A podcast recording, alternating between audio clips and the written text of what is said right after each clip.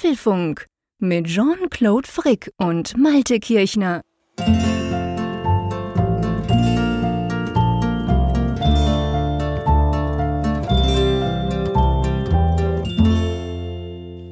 Hier ist Folge 383 des Apfelfunk Podcasts. Aufgenommen am Mittwoch, 31. Mai 2023. Ja, die, das Jahr schreitet voran. Das, man merkt es schon wieder. Ne? Kaum, kaum ist man reingekommen, ist man schon wieder im Juni angekommen.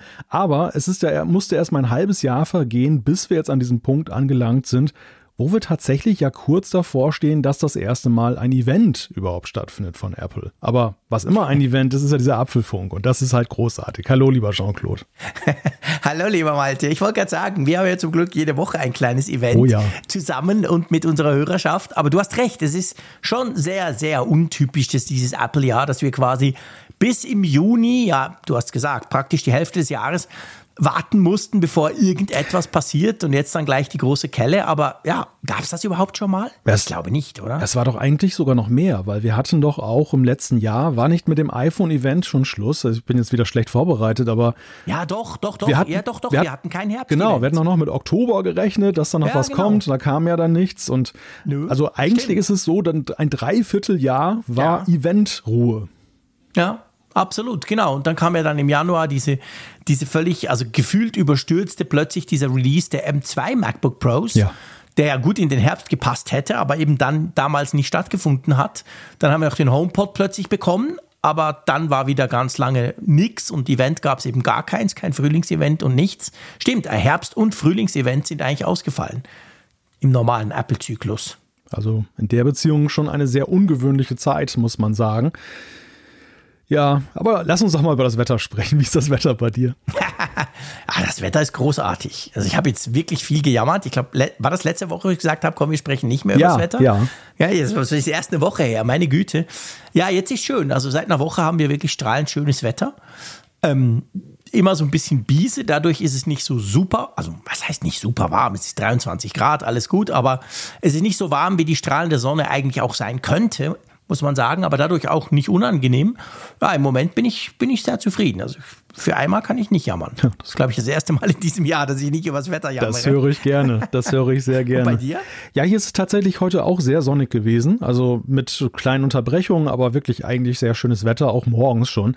Aber was du sagst, das, das kann ich auch nachvollziehen, beziehungsweise habe ich ja auch, dass es immer noch ziemlich so eine Grundkälte hat. Also in dem Moment, Mhm. wo die Sonne weg ist, merkst du es immer sehr eklatant, dass es dann wirklich eigentlich dann Ja. so kalt ist, da kannst du noch mal eine kleine Jacke äh, dann überziehen.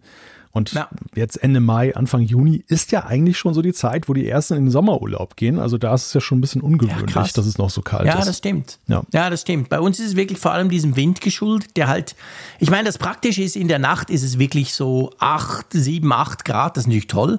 Man schläft sehr angenehm so, es ist noch nicht wirklich heiß, also das schätze ich durchaus. Aber du hast schon recht, also ich meine, ich erinnere mich da an, an Mai, also Ende Mai, ich meine eben morgen, wenn ihr das hört, am 1. Juni ist eben der 1. Juni, da haben wir schon Juni, da kann es ja auch schon bullig warm sein. Und eben, die, die, die, die Freibäder sind schon lange offen. Die hatten eine ziemlich harte Zeit Anfang Mai. Ich glaube, bei uns ging die irgendwie Anfang Mai auf. Und da war also zuerst dann gar nichts, hat ja nur geregnet und war kalt. Und jetzt ist wenigstens schön Wetter, jetzt geht's langsam los. Aber auch das, die Badesaison, würde ich mal sagen, ist deutlich später gestartet als in anderen Jahren. Als meteorologisch interessierter Mensch äh, habe ich ja Anfang des Jahres irgendwann davon gelesen, dass es irgendwie so ein, so ein Arktis, so ein Wirbel da gegeben haben soll, der sich aufgelöst hat. Und der, dem wurde nachgesagt, der würde dafür sorgen, dass wir ein relativ kühles Frühjahr bekommen könnten, weil dann diese, ja, diese Wirbel dann sozusagen hier so ausstrahlen. Die würden sonst mal am Nordpol immer im Kreis laufen und dann stattdessen verlieren die sich dann so nach unten weg ne? und werden dann so rübergewirbelt. Ich, ich frage mich ja Okay. tatsächlich, ob das vielleicht tatsächlich noch eine Auswirkung davon sein könnte. Keine Ahnung, da begeben wir uns jetzt natürlich auf massives Glatteis, Auf Glatteis, weil wir beide keine Ahnung vom. Wetter haben. El Nino ist doch auch noch, aber das betrifft, glaube ich, wirklich mehr die Pazifikregion Ja, ja. dann. Das glaube ich nicht, dass das auf uns einen Einfluss hat. Ah ja gut, letztendlich ist das ganz verrückt im Moment. Das ist natürlich, da spielt so viel rein. Ich habe zum Beispiel auch gelesen heute, wir haben krass stark Pollenflug. Also wirklich, wirklich richtig krass. Bei mir hört man es an der Stimme und ähm, bei, bei mir der, der Junior, der ist komplett verschnupft, das ganze Armer, kaum geht der raus, meine Frau auch. Und ich habe dann gelesen, es sei wieder ein, ein ziemlich heftiges Jahr. Und das liegt wohl an, pff, ich habe natürlich den Spezialbegriff vergessen, ich kenne mich ja nur bei Technik aus und nicht bei Biologie, aber irgendwie alle paar Jahre haben die Bäume vor allem so eine spezielle Art vom, keine Ahnung, Wachstum, Blüte, whatever. Und früher war das so alle sechs, sieben Jahre. Und jetzt ist das irgendwie alle zwei, drei Jahre wegen dem Klimawandel wahrscheinlich, also viel mit kürzeren Zyklen. Und immer wenn die das haben, hast du quasi mehr Pollenflug.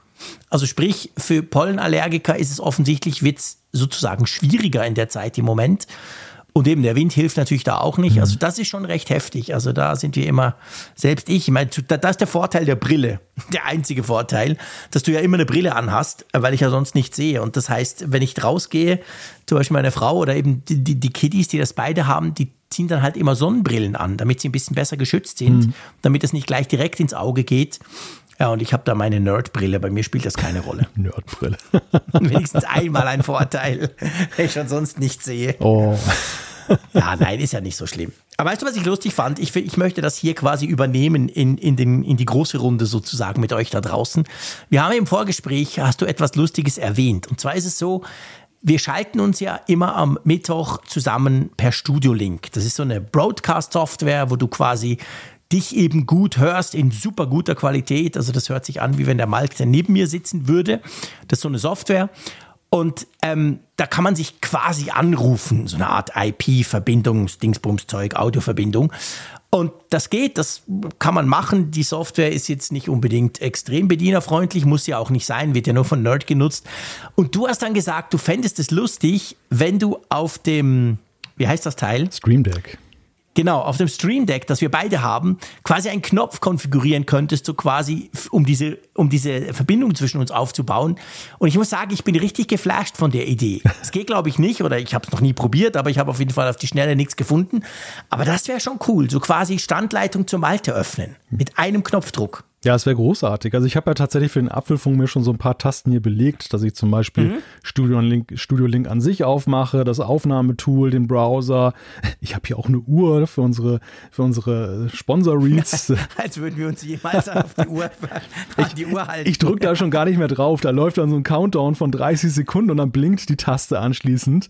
Und äh, ja, das habe ich dann dreimal gemacht und nochmal festgestellt, ach, das blinkte die ganze Zeit, lassen wir es mal besser. Wer unsere Sponsor-Reads verfolgt, weiß, sie eigentlich nie, nie so kurz sind. Ja, ja, ja, es gibt ja so eine vereinbarte Zeit, ne? das muss man ja kurz ja. dazu sagen. Das, das, wird, ja, das wird ja tatsächlich dann eben erwartet, dass man eben jetzt nicht nur drei Sekunden darüber redet, sondern dann wird gesagt, und was weiß ich, eine Minute 30 oder irgendetwas ist da halt so die, die Zeitmarke. Und da habe ich mir das damals mhm. dann mal so auf eine Taste gelegt, weil ich gedacht habe, oh, hoffentlich kriegen wir das überhaupt voll und so weiter. Und äh, ja, ja, so viel dazu. Ja, ja, genau. Das ist wirklich witzig. Und das würde auch gut aussehen. Man könnte da, da quasi das Apfelfunk-Logo drauf ja. machen und sozusagen quasi sagen, Apfelfunk-Standleitung öffnen, zack. So wie der heiße Draht. Ich bin ja sowieso so ein totaler Shortcut-Nerd mittlerweile geworden. Also so die, mich nerven ja immer dieses, ich muss 30 Programme aufmachen, hier klicken, da klicken und so weiter. Ich versuche mittlerweile wirklich mit der Kurzbefehle-App auf dem Mac das so weitgehend zu automatisieren. Dass ich mir so Sachen, zum Beispiel zu Arbeitsbeginn, da habe ich auch jede Menge Apps, die ich aufmachen muss. Und äh, da habe ich mir so einen Shortcut jetzt entwickelt, oder was heißt entwickelt, das ist ja eigentlich nur zusammengeklickt. Und äh, den drücke ich morgens und dann gehen alle Fenster auf, wo ich anfangs, ich war mal zu faul, den, den zu machen, und da habe ich immer alles manuell gemacht und habe immer gedacht, wie blöd eigentlich. Jetzt bist du immer ewig damit beschäftigt, und dann vergisst du wieder irgendein Programm und dann, dann sagt irgendeiner, ich habe versucht, dich über Teams anzurufen, aber es war es gar nicht erreichbar. Ja, ist klar, weil die App nicht geöffnet war und solche Sachen halt. Ja, und das, das ist. Machst du das auch auf eigenen ähm, Bildschirmen quasi? Also man könnte ja bei macOS könnte man sich ja sozusagen virtuelle Bildschirme anlegen mit, mit dann den entsprechenden Apps dort drauf. Machst du das so? Hast du quasi einen Privatbildschirm oder einen Apfelfunkbildschirm und einen Arbeitsbildschirm? Nein, also ich habe tatsächlich das, da, da, genau, ich nutze ganz normal die, die, Bildschirme da. Ja, das, nee, so weit geht die Weil Liebe dann sagen, auch nicht zu, zu detaillieren. Ja, nee, ich, es ist mir jetzt nur in den Sinn gekommen. Das könnte man ja quasi, man könnte es ja sozusagen auf, auf die Spitze treiben. Ja, ja. Ähm, weil bei mir, ganz ehrlich, also ich meine, ich mache am Morgen einfach Slack auf, okay, das mache ich von Hand, fair enough, das ist unser, unser Business Messenger quasi. Und dann öffne ich den Browser und ich habe quasi zwei Browser-Profile. Das eine ist das private und das andere ist das geschäftliche. Und wenn ich dann diese Profile öffne, dann gehen quasi zwei verschiedene Fenster auf mit je irgendwie 20, 30 Tabs. Und das ist meine ganze Umgebung, sonst brauche ich ja eigentlich nichts. Ja, bei mir ist das tatsächlich. geht das ganz schnell. Ja, bei mir, ich gucke guck gerade mal, also ich habe ein spezielles E-Mail-Programm noch, weil das habe ich ein bisschen ah, separiert von, von Apple Mail. Dann habe ich, äh, dann habe ich hier To-Do-App, noch eine, eine spezielle. Dann habe ich ein, ein, Schreibprogramm, das ich öffne. Dann habe ich einen RSS-Reader, den ich öffne. Du? Teams halt, ja, okay. wie gesagt. Und, und noch so zwei, drei Browserfenster, wo gleich eine URL aufgerufen werden soll. Wo ich ja. dann eben. Ja, genau, also das habe ich auch. Zeiterfassung und solche Sachen halt.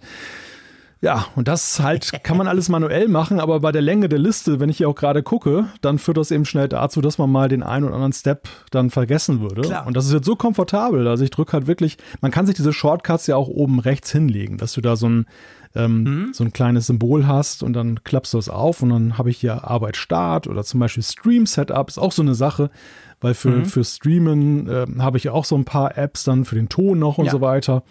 Und äh, ja, ist wirklich, wirklich nützlich, die ganze Sache. Und kannst du es auch auf einen Klick dann schließen, so quasi Arbeit beendet, zack, ich bin draußen? Das könnte ich. Das hätte auch was Befriedigendes, ja, das, oder? So den, den Arbeit-Off-Knopf. Das ist, das ist sozusagen der Next Level, den ich jetzt plane. Zack, weg damit. das war jetzt erstmal der Effizienzgewinn zum Arbeitsbeginn, aber du hast recht, so der, okay. Effiz der Effizienzgewinn zum Arbeitsende wäre auch nochmal so eine schöne Weiterentwicklung. Wäre ja tatsächlich einfach möglich, ne? dass man auch wirklich ja, sagt, so die und die absolut. Apps dann wieder dicht machen. Also von einigen, die brauche ich sowieso nicht im Feierabend. Mhm. Und äh, ja, der, der Browser, den könnte man ja einmal jetzt irgendwie so auf Null setzen quasi, ne? Dass, dass dann die ganzen ja, genau. Fenster da geschlossen werden und dass du dann wieder einen Standard-Browser erstmal wieder hast, ein leeres Browserfenster. Ja, genau, genau. Das, das, das wäre absolut möglich. Ja, du, ähm, kein leeres Browserfenster hat man mit unserem Sponsor, würde ich mal ja. sagen, oder? Da geht es vor allem darum, dass irgendwas im Browser drin ist, weil diese Folge wird natürlich wieder unterstützt von Nord NordVPN. Da freuen wir uns sehr drüber. Und ja, ähm, ich habe zum Beispiel gerade mal wieder was ausprobiert in den USA. Ja, ich gebe es zu, es gibt einfach gewisse Dinge, die funktionieren nur in den USA, was ich natürlich doof finde, gewisse Services oder Dienste. Da hilft mir NordVPN tatsächlich sehr. Ich suche mir die USA aus. In meinem Fall war es jetzt New York, ist aber wurscht, kann irgendwo sein, man kann sogar auswählen irgendeiner der über 6000, äh, 5500 Servern in 60 Ländern, der findet sich dann. Dann wählst du dich halt ein und in dem Moment meint mein Mac quasi, er ist jetzt in den USA und ich konnte dann ein kleines Google-Tool ausprobieren, das sich sonst zickig gezeigt hat. Du brauchst es ja vor allem zum Freischalten von Inhalten, oder? Ja, ich liebe das, wenn ich Mediatheken aufmache im Ausland. Also es gilt für das Schweizer Fernsehen genauso wie dann Im Ausland. Stimmt. Wir sind ja auch Ausland, vergesse ich immer. Ja, ja, ja. Ihr seid ja nicht das, ihr seid ja nicht das 17. Bundesland. Nein, so weit kommt es noch. Nein, aber das, dafür ist es halt wirklich nützlich, weil du hast halt bei ganz vielen Mediatheken von Fernsehsendern im Ausland hast du eben dieses Geofencing, dass die dann eben aus rechtlichen mhm. Gründen sagen, du kommst hier nicht rein, dann kannst du Sachen nicht sehen und das ist halt sehr mühsam und da kannst du wirklich dann sagen, das habe ich ja mal gemacht, als du im Fernsehen aufgetreten bist, was ja häufiger mhm. vorkommt. Und mhm. da war ich ja mal neugierig und dann habe ich dann einfach gesagt, so, äh, Server in der Schweiz, äh, dann wurde ja. eine verschlüsselte VPN-Verbindung hergestellt und ich konnte dich sehen. Das gleiche gilt auch für USA-Inhalte, zum Beispiel eben im, bei lokalen Fernsehstationen. Da ja teilweise auch Textinhalte, die ja auch hinter den mhm. Geofans liegen, weil die Amis haben ja so Angst vor DSGVO. Stimmt, genau, dann schalten die die Webseite Ja, einfach. genau. Dann blockieren die quasi ganze Webseiten, wenn du aus Europa kommst. Ja, genau. Kriegst du so einen 403-Fehler, ne? So nach dem Motto, ja. keinen genau. Zugriff verbinden. Wie wenn du zu blöd wärst, die URL einzugeben. Ja, genau. ja, ja, genau, genau. Und dafür ist halt NordVPN halt super und das Ganze funktioniert auch äh, es werden keine Nutzerdaten aufgezeichnet, mhm. das Ganze ist doppelt verschlüsselt. Übrigens jetzt auch zur Urlaubszeit Gold wert. Ne? Es geht ja jetzt los, ja. Der, wir haben gerade gesagt, der Sommer naht und die ersten werden jetzt ja schon in Urlaub fahren. Und wenn man dann irgendwo ein kostenloses WLAN hat, einerseits schön, andererseits möchte man ja auch nicht, dass da irgendjemand Aufzeichnungen macht darüber, was man aufruft und so weiter und so fort. Na, und damit sind wir auch bei einem wichtigen Feature, was noch oben drauf kommt. Genau, und zwar der Online-Bedrohungsschutz. Also es geht ja nicht nur darum, dass man sich äh, Inhalte freischalten kann, Dinge ausprobieren kann, die man sonst nicht könnte, sondern es geht vor allem natürlich auch um die Sicherheit und da hilft ein VPN halt eben auch. Und es gibt zum Beispiel den Online-Bedrohungsschutz. Der hilft gegen, ja, man kann sagen letztendlich gegen die größten Online-Bedrohungen, gegen Phishing, gegen Werbetracker, gegen Malware und es gibt einen Dark Web Monitor, der eure Passwörter dagegen checkt, ob irgendeines eurer Passwörter in irgendeinem dieser vielen Datenlecks, über die man immer wieder liest, ähm, drin war, so dass ihr wisst, okay, ich muss mein Adobe-Passwort zum Beispiel mal wieder wechseln. Dann werdet ihr entsprechend darauf hingewiesen. Und das Coole dran ist, wenn ihr das zum Beispiel auf Mac braucht, es reicht, wenn ihr die NordVPN-App einfach installiert habt. Ihr müsst gar keine VPN-Verbindung irgendwohin aufbauen und trotzdem habt ihr diesen Online-Bedrohungsschutz. Genau. Und wenn ihr das jetzt ausprobieren möchtet, dann geht doch einfach mal auf nordvpn.com slash Apfelfunk oder gebt den Couponcode Apfelfunk ein. Dann bekommt ihr nämlich einen großen Rabatt auf zwei Jahre mit NordVPN Sicherheit und der Bedrohungsschutzfunktion obendrauf. Ganz genau. Herzlichen Dank an NordVPN. Freut uns natürlich sehr. Ja, du, mein Lieber, äh, bevor wir zu den Themen kommen, und ich meine, ihr könnt jetzt mal ganz kurz beim Zuhören hier ähm, überlegen, was das wohl für Themen sein könnten. äh, ist nicht so schwierig dieses Mal, aber bevor wir dazu kommen, müssen wir sagen, dass die nächste Woche ja, und da ist ganz klar Apple schuld, ziemlich durcheinandergewirbelt wird, so ein bisschen was unseren Zeitplan anbelangt, oder? Genau, wir haben ja nächste Woche die WWDC und da ist eine ganze Menge los. Wir haben sehr viel zu tun und deshalb wird es so sein, dass wir nicht regulär am Donnerstag oder in der Nacht zu Donnerstag erscheinen werden mit dem Apfelfunk. Den gibt es später aus terminbedingten Gründen. Da bin vor allem ich so ein bisschen schuld dran, weil ich einen ziemlich vollen Terminkalender habe. Und wir haben ja auch immer den Anspruch, wir beide, wir wollen ja auch ausführlich darüber sprechen, über diese Keynote und auch möglichst ungezwungen. Und Absolut. Das heißt, da brauchen wir idealerweise dann eben auch einen Abend beziehungsweise eine Nacht, wo wir sprechen, wo wir vielleicht am nächsten Tag so ein bisschen länger schlafen können. deshalb, deshalb haben wir jetzt kurzerhand mal gesagt, wir nehmen den Freitagabend für die Aufnahme. Genau, ich meine, wir werden alle nicht jünger, seien wir ehrlich, und die WWDC-Folgen, da fängt schon an, die sind ja immer mit unsere längsten Folgen. Ich will es jetzt nicht verschreien, wir wissen ja noch nicht genau, was kommt, aber hm, ich sagen wir mal, die aktuelle Gerüchtelage könnte durchaus darauf hinweisen, dass auch diese Folge dann nächste Woche, was ja dann unser großer WWDC Recap sozusagen ist, dass die wieder sehr lang wird. Drum zeichnen wir die am Freitagabend auf. Sprich für euch direkt aufs Weekend hin am Samstag kriegt ihr das Ganze.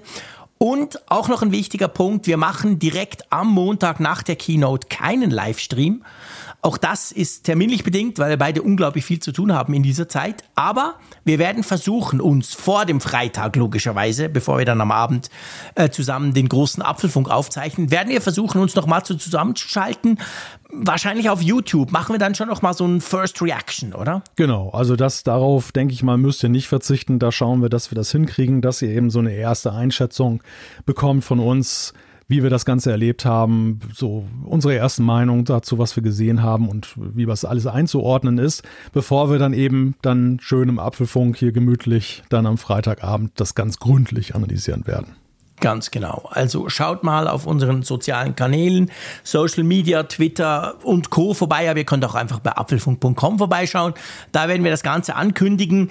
Gibt wahrscheinlich kein Livestream, sondern ein Video von uns, das wir zusammen produzieren. Aber das seht ihr dann alles noch, das kriegt ihr mit. Aber das wird auf jeden Fall vor Freitag über die Bühne gehen. Ja, und jetzt haben wir, glaube ich, alle diese technischen Hin- und Her-Organisationsgeschichten durch. Jetzt könnten wir mal langsam zu den Themen kommen, oder? Ja, mir hat im Vorfeld noch ein gewisser Herr Zeyer geschrieben. Er hat gesagt, er wünscht sich eine sehr lange Folge. Ich weiß gar nicht warum. Ich weiß warum. ich weiß warum. Der Sack ist nämlich morgen in Madrid. Ich sage nicht, ah. wo, wo, worum es geht, aber ich weiß, dass er dort ist. Und ähm, demzufolge möchte er, wo, wobei Madrid, wie, wie lang fliegt man denn nach Madrid? Nicht so lang, oder? Ich wollte gerade sagen, von euch aus ist doch gleich in die Ecke. Naja, gut, für, für, deutsche Verhältnisse ist ja alles gleich um die Ecke. Naja, so um die Ecke ist es dann schon nicht. Ich weiß es nicht, aber ja. Äh, ich meine, als konnte, der, als konnte der Herr Zeyer unsere Zeit bestimmen. Soweit kommt es noch. Gut, er schielt uns natürlich Zeit, wenn wir über ihn sprechen, das stimmt schon. Von dem her gesehen hat er jetzt schon wieder eine Minute rausgeschlagen. Aber ja, hey, lass uns zu den Themen kommen. genau. Ja, das erste Thema, man könnte sagen, es ist in gewisser Weise naheliegend. Natürlich machen wir das, was überall gerade läuft, aber halt im Apfelfunk-Style. Wir sprechen über die kommende WWDC, die Weltentwicklerkonferenz von Apple, mit unserer großen Vorschau. Hoffnungen, Vorzeichen und Erwartungen. Ganz genau. Und wir gehen wirklich mal alles ein bisschen durch, so die, die latest ähm, News, die latest Gerüchte quasi. Wir orten so ein bisschen ein, natürlich auch ganz persönlich, worauf freuen wir uns, was könnte da wohl um die Ecke kommen. Das ist ja immer so diese Geschichte, da kann man unter Umständen dann drüber lachen eine Woche später aber unter Umständen auch nicht, weil man sagt, hey, ja, da waren wir schon, da lag die Gerüchteküche schon ziemlich wichtig oder richtig. Von dem her gesehen, das werdet ihr dann sehen. Wir werden sehr viel über die WWDC sprechen, was da im Moment gerade so die letzten Gerüchte und die letzten Erwartungen sind, heute am Mittwochabend. Aber wir haben auch noch andere Themen. Genau. Ja, jetzt wärst du eigentlich dran gewesen. Jetzt bin ich ganz irritiert.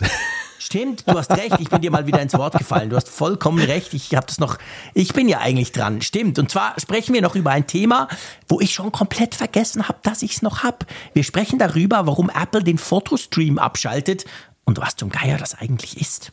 Dann sprechen wir über eine Studie gegen Stänkerei, denn Apple hat mal genauer hingeguckt oder untersuchen lassen, wie das mit der Verdienstsituation beim App Store wirklich ist. Ich habe schon Angst gehabt, Sie hätten den Apfelfunk gehört.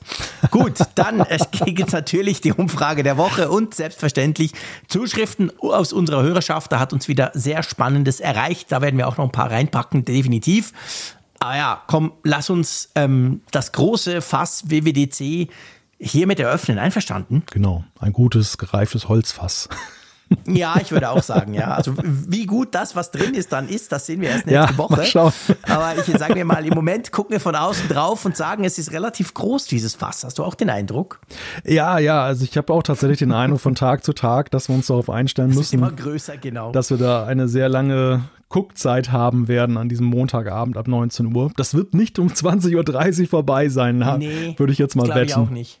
Ja, das, da hast du absolut recht. Also das glaube ich tatsächlich auch. Da werden wir nicht so schnell durch sein. Ähm, ja, 19 Uhr, du hast schon gesagt, Montagabend, 19 Uhr deutscher Zeit geht das Ganze los. Ähm, glaubst du, also zu, lass uns mal bei der Keynote, bevor wir Ja. dann nachher die einzelnen Punkte durchgehen, aber bei der Keynote selber, glaubst du, dass es, also wir werden einen Film sehen, oder? Da gehe ich schwer von aus. Ja, also ich, ich glaube, wir werden wieder einen Film sehen und es wird auch wieder so sein, wie sich das jetzt besonders letztes Jahr dargestellt hat, dass es ähm, ja, dass da vor Ort Developer, Medienvertreter und noch weitere sein werden, die diesen Film dort vor Ort gucken. Und dass wir wahrscheinlich wieder so einen leichten Time-Lag haben zwischen vor Ort und dem Rest des Netzes, wo er dann der Film auch gestreamt wird. Und vor allem aber werden wir nicht irgendwie so ein Live-Element haben. Es war ja so, du hast ja letztes Jahr berichtet, dass eben vor Ort dann Tim Cook zum Beispiel dann die Gäste willkommen geheißen hat. Aber Ja. das hat ja zum Beispiel, habe ich damals überhaupt nicht mitbekommen. Außer jetzt Ja, so genau. im, im Nachgang auf Twitter, dass jemand sagt, hey, Tim Cook war gerade da. Wo ich so dachte, ja schön, hier im Stream nicht. Also das, ich, ich gehe davon fest von aus, dass sie das so beibehalten werden, dass sie jetzt nicht Ja, irgendwie ich auch. ich, würde es ja gerne sehen, dass es tatsächlich vielleicht so eine Mixtur gäbe, weißt du? Also, dass sie wirklich diese Be- Begrüßung in echt dann live streamen von vor Ort und dann, Ja, das wäre cool. und dann sagen, ja, hier ist der Film. Also, sie sollen ja den Film gerne machen, weil das Format an sich ist ja auch wirklich sehr schick. Aber ich, ich finde es halt wirklich nett, wenn man irgendwie noch ein bisschen mehr so diese Brücke schlagen würde zu diesem, diesem Präsenz. Und, und ich, dieses, dieses Live, halt dieser Live-Charakter, unabhängig, ob du vor Ort bist oder ob du dir das anschaust im Stream, der Live-Charakter, der ist halt anders. Der kommt ja rüber bei diesen klassischen früher vor Corona-Events, wo wirklich halt auf der Bühne Dinge passiert sind. Und meistens sind die Dinge passiert, die Apple wollte. Ganz selten auch mal etwas, was Apple vielleicht so nicht wollte. Das haben wir alles nicht mehr seit Corona, seit einfach diese Filme ablaufen. Ich fände es auch schön, wenn sie versuchen würden, dass quasi so ein bisschen, weißt du, diese Stimmung, die ja in diesem Apple Park dann herrschen wird, das dürfte ja so ähnlich sein wie letztes Jahr, wo da ganz viele Leute in diesem Ring, also im, im Garten sozusagen dann sitzen und sich das Ganze angucken, draußen brütende Hitze. Und das kam halt im Stream natürlich nicht rüber, weil, weil der Stream ja quasi angefangen hat mit dem Film. Und vorher war halt noch diese kurze Begrüßung. Das- Ich meine, das war nicht lang, das waren fünf Minuten. Aber trotzdem, ich fände das auch ganz okay, wenn man versuchen würde, das zu verbinden. Aber perfektionistisch wie Apple nun mal ist, könnte ich mir vorstellen, dass schon nur dieser Bruch im Stream, weißt du, Ja, zwischen ja. live und da fuchtelt einer auf der Bühne rum und danach sagt er Tschüss, läuft weg und kommt ja dann quasi wieder im Film, dass allein das für Apple nicht, nicht attraktiv ist, dass sie das in den Stream noch einbauen wollen. ja, und es erhöht Also ja ich rechne nicht damit. es erhöht ja auch das Risiko. Also du hast ja diesen, Ja, genau. dieser in Anführungszeichen Medienbruch, den du da machst an der Stelle, der birgt ja auch dann die Gefahr, dass dann irgendein falscher Schalter gedrückt wird, dann läuft ein anderer Film oder der Film des Vorjahres oder so. Also das, das Risiko gehen sie gar nicht erst ein. Die, sie machen das aus einem Guss. Es wird halt wirklich dann von Anfang an gestreamt. Der fertige Film und fertig ist. Und vor Ort ist es dann halt eben so, dass es da die kleine Begrüßung gibt, damit es nicht so ganz unpersönlich wahrscheinlich ist, ne? dass, dass du nicht dann irgendwie so nur da sitzt und einen Film guckst und ansonsten niemanden siehst. Ja. Ja, aber lass uns mal kurz über die Einladung sprechen. Was heißt Einladung? Aber diese, diese Events-Seite, die Apple jetzt schon geschaltet hat. Also wer das sehen möchte, das Ganze kann man ja auf der Apple.com-Seite angucken. Auf YouTube wird es auch über live übertragen in gewohnter ja. Weise. Und genau. es gibt ja immer dann so ein ja, so, so eine Verfremdung des Apple-Logos, die sie ja jetzt traditionell schon zeigen. Und dies, ja, dies, genau. Jahr, dies Jahr ist die sehr interessant, oder? Also hast du dir das auch mal angeguckt mit dieser AR-Komponente? Ja, das ist völlig verrückt. Du hast so ein, äh, also äh, doch, wir, wir sagen zuerst, was ist und dann ordnen wir es ein. Du hast so ein, korrigier mich, ein Apple-Logo, das mich eigentlich viel mehr an ein Herz erinnert zuerst. Ja, ja. Und das sich dann wirklich so 3D-mäßig halt bewegt. Du kannst das eben, ah ja, auf deinem iPhone kannst du das quasi irgendwo hinhalten und dann siehst du halt eingebettet, bei mir war es jetzt in meinem Garten, weil ich es dort ausprobiert habe, sah extrem schick aus. Also sieht wirklich, wirklich richtig, richtig geil aus. Und ich habe überhaupt das Gefühl, ich meine, jetzt muss man sagen, noch nicht gleich ausflippen, nur weil das AR ist, dass Apple so eine AR-Komponente bei Events schon länger nutzt. Das ist nichts Neues. Ja, genau. Das haben wir bei vielen Events gesehen. Man konnte immer irgend so eine kleine AR-Spielerei machen in den letzten Jahren. Aber ich finde dieses Mal, ja, vielleicht ist es der Hype drumherum, aber es sieht einfach geiler aus als in den letzten Jahren. Es sieht, ich finde, es sieht mega 3D aus. Also ich hatte wirklich nach kurzer Zeit das Gefühl, wow, dieses komische, sich verändernde Apple-Logo, das da quasi in meinem Garten schwebt. Das ist schon cool. Und dazu ist ja noch, und das ist, glaube ich, wirklich neu, auf, äh, auf Twitter haben sie einen Post rausgehauen vor ein paar Stunden. Da stand dann einfach, hey, hallo, bla bla, da und da und so und so. Und dann stand, wenn quasi, wenn du erinnert werden willst über Twitter, dann tust du das einfach liken, diesen Post. Mhm. Und dann, also so das Herzchen setzen. Ein Like ist ja bei Facebook. Und dann habe ich das gemacht und dann kriegst du tatsächlich eine persönliche Erinnerung von Apple geschickt, per Notification. Hm. Also offensichtlich ist es ein Feature, das Twitter bietet oder das Apple mit Twitter zusammen irgendwie was gebastelt haben. Und du wirst dann erinnert, wo, wie, was, wie du sehen kannst. Es gibt eine eigene Seite, WWDC23 Power Up heißt die. Also, also Wahnsinn, was die da alles machen. Und da kommt noch mal dieses Herz, ja. dieses Herzding raus. Ja, diese, diese Grafik, also zum einen ist es so, Apple hat das ja sehr geschickt gemacht, wie du schon sagst, dass sie jetzt ja schon seit Jahren diese AR-Sachen mhm. machen. Ähm, und also zumindest auch bei mehreren Events das ja schon gezeigt haben. Und jedes Mal wurde immer spekuliert, ja, es ist das AR-Event, ist doch klar, ne? Sie machen was mit AR. Mittlerweile mhm. würde ja keiner diesen Rückschluss mehr ziehen aus nee, dieser Grafik heraus. genau. da, da müssen schon andere handfeste Gründe sein, dass man das glaubt. Und das, das finde ich halt halt ganz geschickt.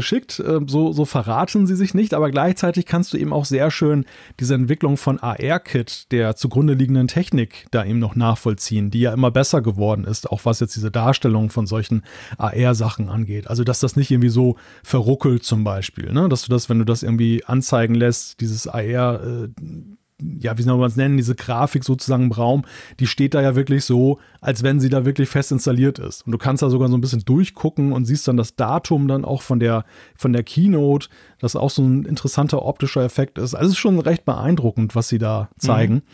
Naja, und ich meine, dieses Jahr mehr als eigentlich je zuvor zeigt dieses, diese Grafik aber natürlich schon so Züge an, wo du, wenn es eine AR-Geschichte gibt, die jetzt da gezeigt wird, würde ich sagen kannst, man, man hätte es am Logo erkennen können. Ne? Also das ist schon, ja. schon, ich finde, ja, es ist ja eigentlich gar nicht mal so greifbar, was genau es ist, aber es ist irgendwie so dieses, dieses Flüssige sozusagen, dieses, dieses optische, mhm. diese Verzerrung, die da gezeigt ich glaube wird. Ne? auch, ja, diese Veränderung, dieses, dieses 3D-mäßige, das du selbst im iPhone recht gut siehst das ich stärker finde als bei anderen AR-Geschichten, die sie gemacht haben. Also ja, ich finde auch, es braucht nicht so viel Fantasie, um sich vorzustellen, wie sowas dann halt eben entsprechend vielleicht in so einer Brille zum Beispiel aussieht. Also sie haben sich da sehr viel Mühe gegeben und ich glaube, das ist schon auch ein weiterer Putzelstein auf dem Weg dahin, wo wir alle davon ausgehen, was, was kommen wird. Also das, das passt da perfekt rein. Und weißt du, ich finde vielleicht noch, noch am Schluss zu diesem AR-Zeug, das sie ja schon seit Jahren machen. Das würde mich ja nicht wundern, wenn das wirklich, oder ich gehe sogar davon aus, dass das halt typisch Apple ist. Apple macht ja selten irgendwas, wie soll ich sagen, weißt du, aus ähm, pff, äh, äh, zufällig oder so, sondern Apple ist ja, ist ja eigentlich die Firma, die die Dinge unglaublich lange vorbereitet und wirklich minutiös vorbereitet. Und dass sie zum Beispiel jahrelang AR Icons einbauen, um das Thema so ein bisschen am Köcheln zu halten, um dann final an der Keynote, wo das zum ersten Mal so richtig präsentiert wird, dann halt sozusagen das damit abzuschließen. Das finde ich passt ja gut zu Apple. Ja, ja, und gleichzeitig dokumentiert es aber ja eben auch, also der Kevin Reuter, der hatte heute, der ist ja Entwickler und war auch mal bei uns in Apfelfunk am Hörer zu Gast, mhm. der hatte heute ein paar Tweets zum Thema auch veröffentlicht und ja. legte das mal so aus Entwicklersicht dar. Und das fand ich sehr interessant, weil er gesagt hat, naja, wir haben schon so viel jetzt bekommen, an Entwicklungstechnik, was auf AR hindeutet oder was als AR nutzbar ist. Mhm. Ähm, so viel Neues aus Entwicklersicht erwartet er da teilweise gar nicht mehr, weil einfach die Tools ja. sind ja schon längst da. Man kann sie nutzen. Ja. Nur es fehlte halt bislang ein entsprechendes Gerät. Keiner wollte das irgendwie, also keiner ist übertrieben, aber schon wenige wollten das halt nur auf dem iPhone nutzen für Apps. Aber wenn du wolltest, könntest du heute ja schon wunderbare AR-Apps mit AR-Kit 6, das ist glaube ich aktuell, da basteln. Und äh, das fand ich ganz spannend, weil ja, als, als ich das las, habe hab ich so gedacht, ja, stimmt. Mhm. Aber es war mir eigentlich vorher nicht so wirklich bewusst, dass das tatsächlich ja. schon so weit ist. Ja, und das ist wirklich ganz ein guter Punkt. Auch das ist typisch Apple. Also quasi, wenn die die Brille vorstellen, in welcher Form auch immer, dann werden sie natürlich im gleichen Ansatz sagen, und genau dafür ist eine WWDC ja da, hey Freunde, übrigens, ihr könnt VR-Kit, AR-Kit, all die Geschichten könnt ihr nutzen.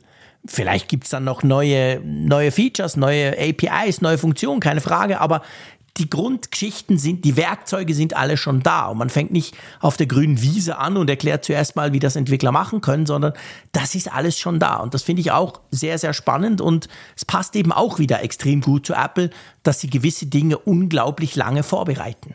Ja, ja, ja, richtig. Also wie lange sie das tatsächlich dann schon in der Pipeline hatten und mhm. äh, ja, diese, sag mal, die Fäden gesponnen haben, die sie jetzt ja eigentlich dann nur noch zusammenbinden müssen. Genau. Jetzt bei dieser ja. WWDC. Genau, ja, ganz genau. Lass uns ein bisschen zur Software kommen, bevor genau. wir dann noch mal kurz über Hardware sprechen und über den Elephant in the Room. Das machen wir fieserweise am Ende dieses kleinen Blocks. Lass uns mal über iOS 17 sprechen, weil es ist ja so, wir haben es schon, glaube ich, letzte und vorletzte Sendung mal ganz kurz erwähnt. Nachdem ja Anfang Jahr, also ich meine, das mit der Brille ist ja wirklich etwas, wo wir schon seit Jahren drüber sprechen und spekulieren. Und es ging ja Anfang Jahr so ein bisschen die, die, die Meldung rum, ja, pff, vergesst das mit der Software, da hat keiner Zeit bei Apple, die machen jetzt alle quasi Brillenzeug. Und jetzt ist es ja so, je näher wir rankommen, schon seit ein paar Wochen stellt man fest, ja, nee, so ist es wohl nicht. Wir kriegen iOS 17 und da werden wohl auch ein paar coole Features drin stecken, oder? Ja, also das verdichtet sich dann doch zusehends, dass es eben nicht ein, ein langweiliges Release wird im Sinne von, wir haben es jetzt nochmal stabiler gemacht. Ich meine, da würden ja viele schon sagen, hey, super, das reicht mir schon vollkommen. Das liest man ja immer wieder, dass, dass da eben auch weiterhin Nutzerinnen und Nutzer draußen sind, die sagen, ja, hier und da zwickt es manchmal, da wäre es schön, wenn Apple das dann noch gerade biegen würde. Dennoch hören wir ja zusehends auch von Features, die jetzt eben neu sind und ganz aktuell ist das so, eine, so die Rede davon, dass man im Querformat ein Smart Display Mode einführen könnte. Und zwar eben den Lockscreen oder den, das Always-On-Display, was wir jetzt haben, eben nicht nur nutzen, um jetzt dann eben dort dann den Sperrbildschirm dauerhaft anzuzeigen, sondern dass, wenn du das Gerät in, Querform, in das Querformat dreh, drehst, dass du dann eben auch dort, ja, wie so eine Art Display, wie, wie, ja, wie von Amazon diese Dinge halt, ne? Die, die, dass, dass du so. Oder von Google. Oder Google, dass du dann zum Beispiel ja. Wetterinformationen, mhm. Nachrichten, also dass du es sozusagen als kleinen Bilderrahmen nutzt, der dir Informationen anzeigt, das iPhone. Ja. Finde ich super interessant. Also finde ich eigentlich eine total coole Idee. Ist auch witzig, das ist was ganz ähnliches, was ja Google, ich sage mal, in Hardware jetzt gerade gemacht haben. Die haben ja schon länger diese Smart Displays, Nest Displays heißen die inzwischen. Und ähm, die haben ja jetzt an der, an der Google I.O. vor ein paar Wochen an ihrer Entwicklerkonferenz, haben sie quasi ein Tablet vorgestellt, zu Größe iPad. Und da ist es so, das ist ein ganz normales, sage ich jetzt mal, einfach ein Google-Tablet. Und dann kannst du aber das auf so einen, einen magnetischen Standfuß pappen und dann wird das Ganze zum Smart Display. Also dann merkt er, okay, jetzt bin ich im Smart Display Modus, schaltet alles um und dann ist er sozusagen so ein riesiges Smart Display wie die kleinen, die ich, wo ich eins davon zum Beispiel in der Küche habe. Ich fände das beim iPhone schon noch eine interessante Idee. Die Frage ist natürlich, was dann da drauf laufen soll, ob es dann da noch mehr Widgets gibt, ob da, da eine App-Schnittstelle, dass Entwickler da quasi ihre Apps drauf pappen können. Aber ich fände das eigentlich noch cool, weil das stimmt. Wenn ich mein iPhone, ich mache es jetzt hier gerade, was ihr natürlich nicht seht, wir sind ja im Podcast, wenn ich das jetzt ins Querformat drehe, dann passiert genau gar nichts. Eigentlich schade. Ja. Wie ja, findest du das? Es ist ja so ein Aufgreifen von einem Wunsch, den wir immer wieder auch gehört haben in den letzten Jahren. Der, der kommt ja noch aus dieser Zeit, als es dieses äh, iPhone Plus ja gab, wo, ja, wo, genau. wo du dann ja bei dem großen Display dann auch ähm, so eine Aufteilung des Bildschirms hattest mit so einer zweiten Reihe sozusagen. Und da wurde ja mal gesagt, hm, schade, dass Apple das eigentlich nicht wieder eingeführt hat, beziehungsweise eben stärker betont auf den größeren Displays. Und das ist ja eben die Chance. Du hast auf der einen Seite diese Always-On-Geschichte und auf der anderen Seite kannst du eben dann eben da noch, noch so ein bisschen erweitern, wenn du es in, in, ins Querformat drehst. Also ich finde das eine sehr schicke Idee. Ich fände das eigentlich auch eine sehr intelligente Fortschreibung dieser Idee, dieses äh, Sperrbildschirms, der immer an ist und ähm, was man damit anstellen kann. Denn bei mir selber ist es auch so vom Use Case her, ich habe mir so ein paar so ein paar Fokus-Modes dann da eingestellt, dass ich mhm. auch im Laufe des Tages immer mal wieder wechsle, welche Widgets mir da angezeigt werden. Ja. Also so ein bisschen smarter dürfte das mhm. durchaus sein, weil du musst ja auch haushalten, es ist ja wenig Platz für Widgets dort. Ja, natürlich, definitiv. Also ich meine, das ist ja im Moment wirklich was hast du? Drei, glaube ich, oder, oder vier maximal, ja, ja. die du darstellen kannst. Vier kleine und dann eben je nachdem gibt es auch noch eine größere Variante davon. Ähm, das ist ja nichts. Also das habe ich schon vor einem Jahr gesagt, wo ich gesagt habe, ja, cool, aber hey, Freund, ich will den ganzen Bildschirm voll pappen. Und vielleicht kommt ja das, ich meine, generell muss ich ja sagen, ich würde mir ja, du hast vorhin diesen Querformat-Modus vom damaligen iPhone, was war das letzte, 7 oder 8 Plus angesprochen. Und äh, ich meine, da triggerst du mich natürlich. Ich war ein Riesenfan davon. Ich fand das ja super geil, nicht nur im Kalender, sondern im E-Mail, in ganz, ganz vielen Apps von Apple hattest du halt die Möglichkeit, Querformat, zack, und dann hattest du andere Varianten als bei den kleinen iPhones. Das ging völlig verloren mit dem iPhone 10 und kam nie mehr so richtig zurück. Auch das zum Beispiel würde ich nach wie vor sehr, sehr schätzen. Ja, und um nochmal zu diesem, diesem Smart Display Mode zurückzukommen. Es ist ja eben auch so, das habe ich jetzt selber in dem vergangenen oder in den vergangenen Monaten festgestellt, dass dieses Always-On-Display, so cool das er ist, aber dass es eben über Strecken auch ja völlig ungenutzt bleibt, weil einfach du guckst dann mhm. nicht dann da auf diese kleinen Anzeigen drauf und das Gerät ist dann zum Beispiel jetzt in so einem Stand zum Aufladen. Wenn du da jetzt natürlich aber dann noch so eine Wetterinformation, eine größere einblenden würdest oder irgendwelche so Sachen, die so ins Auge fallen, wo du mal eben so mit kurz eben drauf guckst aus der Entfernung, das, das würde natürlich dann auch diese, dieses, diese Always-On-Geschichte viel sinnvoller noch verwenden, als das jetzt dann noch der Fall ist. Ja, absolut, genau. Also das wäre quasi eine Fortführung davon. Ja, aber das ist nicht das einzige Feature, wo wir uns vielleicht drauf freuen können bei iOS 17.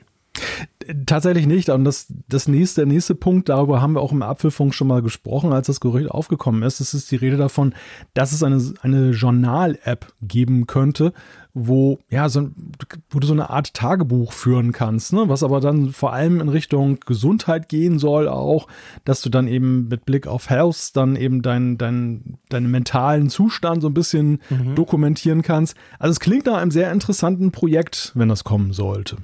Ja, und das ist wichtig. Du hast gesagt Gesundheit. Also das ist, ist nicht so eine Tagebuch-App. Liebes Tagebuch, ich habe heute eine schöne rote Blume gefunden auf dem Weg zum Bäcker. Sondern es wäre wirklich, also was man davon ausgeht, solche Apps gibt es ja zuhauf schon im App Store, sondern es würde sich wirklich quasi um die Gesundheit drehen in irgendeiner Form. Eben die mentale Gesundheit, die ganz generelle Gesundheit. Also das, was mir mein Arzt zum Beispiel immer empfiehlt, ich soll das mal machen, was ich natürlich nie mache. Vielleicht hilft mir Apple jetzt dabei, indem sie eine Out-of-the-Box-Lösung bringen. Mal schauen. Ja, ja, genau. Ähm, der, der, der, ganz große Elephant in the Room bei der Software, muss man ja schon sagen, ist die Geschichte mit Sideloading und dritten App Stores, oder? ja, aber zugleich wahrscheinlich auch das Feature, was wir dann am wenigsten prominent erleben werden. genau, die größte Änderung werden sie wahrscheinlich nicht groß vorstellen. Die, merk, die finden wir dann raus beim Rumspielen mit den Betas, genau. ja, das ist eigentlich in doppelter Hinsicht spannend. Das eine ist erstmal, ob es denn tatsächlich jetzt schon kommen wird. Also ob jetzt zu dieser WWDC 23 dieses Sideloading und die Möglichkeit, Möglichkeit, Dritt-App-Stores dann eben zu nutzen, wie die EU es ja haben möchte, wie es mhm. angeblich auch auf den EU-Raum erstmal beschränkt sein soll. Ob das denn jetzt schon eingeführt wird, ob das vielleicht in der Software schlummert, aber noch nicht freigeschaltet wird, keiner weiß das. Naja, und wenn sie es machen, halt, wie sie es eintüten. Also ob sie das jetzt so stillschweigend, Developer-Dokumentation Seite 83, irgendwo erwähnen, dass es das, das jetzt mhm. gibt, ob es das, ob es in irgendeiner Weise in der Keynote dann sich wiederfindet oder ob es flankierend zum Beispiel in dieser WWDC-Woche in so einer Session oder in einem Pressegespräch oder sowas dann dargestellt wird. Also ja, das, da bin ich wirklich sehr gespannt. Ja, das stimmt. Da bin ich wirklich auch gespannt, was sie dazu sagen werden. Ja, lass uns zu iPadOS kommen. Das ist ja ein enger Verwandter nach wie vor von iOS da soll es wohl erstmals eine Health-App gehen. Eigentlich erstaunlich, dass es die Health-App noch gar nicht auf dem iPad gibt. Ist mir so noch gar nicht aufgefallen, aber stimmt, die fehlt ja noch.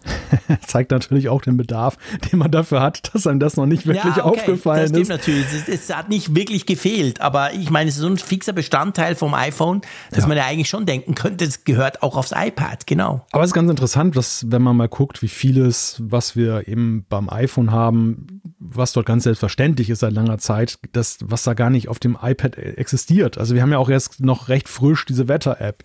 Und ähm, Taschenrechner ist auch so ein Thema. Also es gibt viele Apps, die du eben nicht hast auf dem iPad. Die Watch-App ist ja zum Beispiel auch so ein Punkt, dass du eine Apple Watch mit dem iPad kannst du nicht einrichten oder verwalten. Wäre eigentlich auch ganz stimmt. schick, wenn das möglich wäre. Denn es gibt ja sicherlich auch Leute, die sind im Apple Ecosystem, aber halt mit dem Tablet. Die haben jetzt nicht das Smartphone und die könnten aber jetzt so eine Apple Watch da gar nicht betreiben, obwohl es ja durchaus sinnhaft wäre, das zu tun.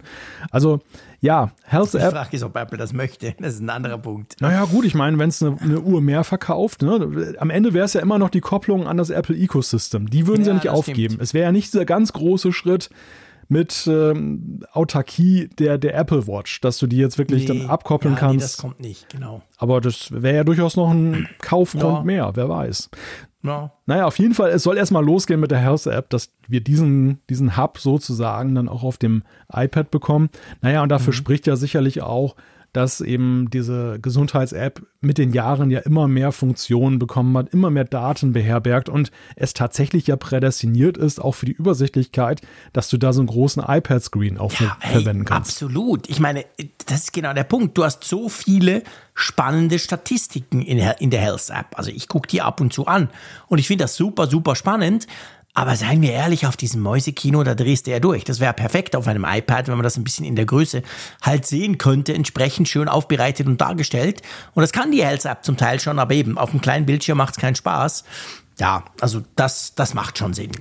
Die Frage, die sich da für mich noch so anschließt, ist, ob man dann aber auch gleich die Health-App nochmal ja, überarbeitet. Also ob, ob mhm. die dann, weil man ja sowieso auf den. freundlicher gestaltet. Ja, ja, richtig. Also ja, auf jeden Fall auch noch für mehr Übersichtlichkeit sorgt. Denn ja. ich habe manchmal so auf dem iPhone das Gefühl, es ist schon wirklich sehr, sehr viel zusammengekommen mittlerweile.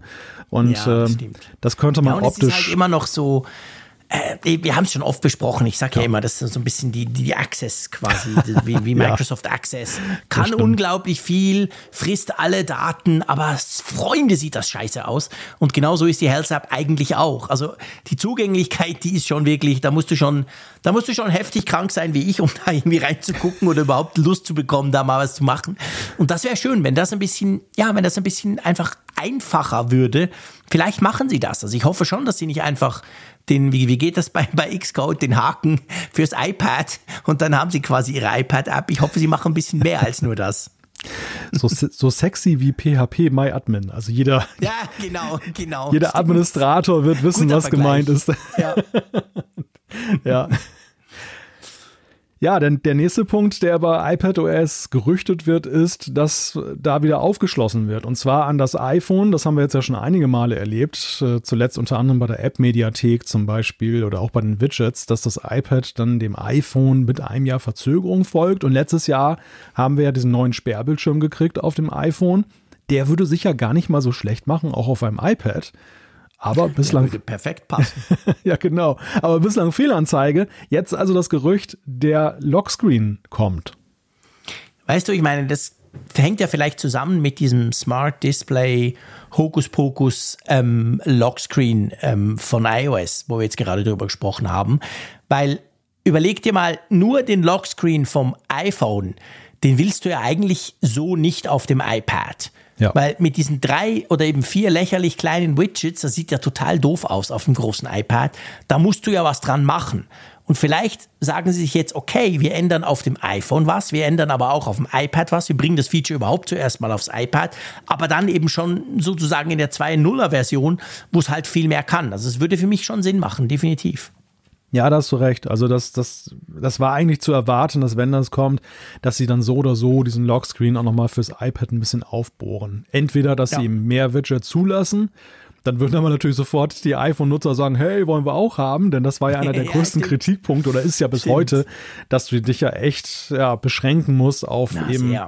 Du nutzt ja den Screen nicht voll aus. Das ist ja wirklich so, dass Apple da die Ästhetik des Lockscreens über die maximale Menge der zulässigen Widgets gestellt hat. Und ja, wenn es auf dem iPad machen würde, dann wäre es tatsächlich so eine Sache. Aber ja, das, das, das könnte sein, dass sie dann wirklich sagen, Smart Display Mode ist vielleicht originär sogar ein iPad-Feature, was dann eben auch aufs iPhone kommt, aber was ursprünglich dafür erdacht wurde. Wir wissen ja nicht, wie der Hergang der ganzen Dinge ist und wie das als Gerücht rausgerutscht ist. Ja, klar. Nee, da hast du völlig recht. Das wissen wir nicht. Die Frage, die sich immer stellt bei iPad OS, schon seit Jahren eigentlich, aber jetzt so ein bisschen mit dem Final Cut und Logic, äh, mit den Apps, die darauf kamen, natürlich noch mehr. Die Frage, die sich auch dieses Mal stellen wird, ist, geht das, wird das System, also das iPad OS, wird das jetzt irgendwie für Probelange geöffnet, sage ich mal. Also wir haben ja darüber gesprochen, Multitasking eher schwierig, Probleme mit großen Files, überhaupt das ganze File-Management ist ein bisschen knorzig bei iPad.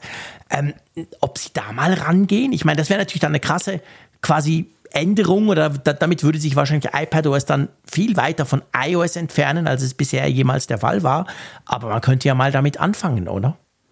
Ja, beziehungsweise es fortführen. Wir haben ja schon eben jetzt mit dem Stage Manager so erste zarte Versuche gesehen Stimmt. von Apple, A, sich vom iPhone und iOS dann ein bisschen zu distanzieren, ein wenig in Richtung Mac zu gehen, mindestens optisch, teilweise auch funktionell, aber halt in sehr, ja, in sehr kleinen Schritten. Und ich könnte mir vorstellen, dass das vielleicht auch gar nicht mal jetzt irgendwie der Tatsache geschuldet war, dass das Entwicklungstempo nicht so hoch war. Man hat ja auch gehört, dass es Verzögerungen gab letztes Jahr, sondern mhm. dass es auch gleichzeitig Strategie ist. Also, dass sie eben nicht ja. diesen krassen Wandel haben wollen, alle Wünsche von Herrn Zeyer werden erfüllt und keiner kann mehr das iPad bedienen in der Folge, mhm. sondern dass sie, dass sie dann sagen, wir gehen ganz langsam diesen Weg, dass wir jedes Jahr so ein kleines Fragment machen und wenn wir mal so naja, vielleicht in fünf Jahren eine Rückschau machen auf die Veränderung bei iPadOS, werden wir vielleicht feststellen, hm, Mann, da hat sich aber eine ganze Menge getan im Vergleich äh, zu früher. Weißt du, was mir ein bisschen Sorgen macht, mein Lieber? Eine schöne Überleitung, wenn du sagst, da hat sich eine ganze Menge getan. Schaut man in die Gerüchteküche, da muss man befürchten, dass sich bei macOS 14 außer irgendeinem fancy Namen, den sie uns präsentieren werden, gar nichts tut. Man hört überhaupt keine Gerüchte über macOS 14. Ja. Oder habe ich was verpasst? Nein, du bringst es auf den Punkt. Das Spannendste ist tatsächlich die Debatte, welchen Namen das Ganze tragen wird. Und ansonsten hören wir nichts. Kein Redesign, keine großartigen neuen Funktionen. Nicht mal die, die viel kritisierte Einstellungen-App könnte wieder umgestellt werden. Ja, also wir haben ja schon in den letzten Jahren gesehen, besonders aber sehr stark im letzten Jahr auch, wo wir ja unsere Besprechung daran ausgerichtet haben. Wir haben ja damals gar nicht mal mehr so sehr nach Betriebssystemen sortiert, sondern mhm. wir haben ja wir haben geguckt, wo sind Spezifika, was hat nur iOS, was hat nur iPadOS. Genau. Und dann haben wir eine sehr lange Sektion gehabt, du erinnerst dich in unserer Keynote-Folge, wo wir mhm. übergreifende Funktionen besprochen haben. Die Notizen-App, ja. die sich auf allen Plattformen ändert, wo wollen wir es verankern, wissen wir nicht, also reden wir allgemein ja. drüber. Und genau. Ich, ich glaube, wir werden tatsächlich auch, also ich denke, wir werden noch mehr in iOS 17 sehen, wir werden noch mehr in iPadOS 17 sehen und es wird eben auch diese übergreifenden Momente geben, wo wieder irgendwas ja, sich geändert hat auf den Plattformen und der Mac hat es auch. Und Apple ja. wird es dann teilweise auch so darstellen, als sei das jetzt nur auf dem Mac und wir stellen hinterher fest, ach nee, ist ja auch auf iOS und auf mhm. iPadOS und auf der Watch vielleicht auch. Und ja, so, so wird das sein. Also ich glaube, der Mac oder macOS läuft im Moment einfach nur so mit. Ja, das ist so. Es ist jetzt auch nicht mega schlimm, finde ich. Ich meine, grundsätzlich muss ich sagen, ihr wisst, ich arbeite 99 Prozent auf Mac. Also ich mache praktisch alles ja auf dem Mac und bin damit im Großen 99 Prozent ja auch sehr zufrieden. Also mir fehlt jetzt so aus dem Bauch raus, ich müsste mich vorbereiten, um wirklich Features zu finden, die mir extrem, die mich extrem nerven oder die mir fehlen. Von dem her gesehen kann man sagen, ja, okay, kann man natürlich tun. Logisch, man könnte grafisch, man könnte sich mal überlegen, ob man ein bisschen die Benutzeroberfläche aufhübschen könnte. Das wäre sicher eine Möglichkeit. Aber im Prinzip ist es schon so, dadurch, dass halt diese das ja zusammengewachsen ist vor einigen Jahren schon, ist ja das gleiche Team. Ich meine, Team bei Apple ist riesig, aber sind ja quasi die gleichen Teams, die sich darum da, darum auch kümmern. Also früher war es ja völlig getrennt, eine eigene Mac-Software-Sparte, dann die iOS-Sparte und so weiter. Heute ist das alles so ein bisschen zusammengerückt. Dadurch kann man sagen, kriegt man natürlich Features, die irgendwie auf dem iPhone eine schöne neue Wetter-App oder whatever, dann hast du es automatisch sozusagen auch auf dem Mac. Und das muss ja nicht zwingend schlecht sein. Ja, ich beobachte immer diese Diskussionen, die so in Mac-Nutzerkreisen geführt werden. Und das, das ist halt ganz interessant, weil auf der einen Seite hast du ja immer schon doch auch diese Sorge, wenn sich zu wenig in macOS tut, dass dann eben gleich vermutet wird, oh, was bedeutet das für den mhm. Mac auf Strecke und so. Aber gleichzeitig gibt es ja immer auch so ein leichtes Aufatmen, wenn dann sich herausstellt, dass der Mac so mit seinen Spezifika erhalten bleibt. Also dass das Betriebssystem ja, das sich nicht zu stark, man, da sind wir wieder bei der Einstellung-App. Weißt du, das war ja ein richtiger Affront für die Mac-Nutzer. Ja, dass da die Einstellung-App jetzt so an, das, an die des iPads oder generell der, des, von iOS angepasst wurde. Ja. Und, und ich glaube, die Mac-Nutzer, für die sind es gute Neuigkeiten, wenn sich da alles erhält, was sie wertschätzen. Ja, Und das stimmt. Wenn man also, ihnen nichts wegnimmt, genau, genau. oder einschränkt. Ja. Die sagen immer, bitte ändert was, aber bitte ändert nichts in eine Richtung, die wir nicht mögen. Und ja, das ist immer genau, ganz schwer. Genau. Lasst da die Amateure vom, vom iPad ein bisschen rumbasteln, aber lasst uns unser macOS bitte in Ruhe. Ja. Ja gut, dann natürlich die ganz große Frage, wir haben schon oft darüber diskutiert in letzter Zeit, WatchOS, WatchOS 10, so wird es heißen, äh, beziehungsweise das ist einfach die Nummer, die nach 9 kommt.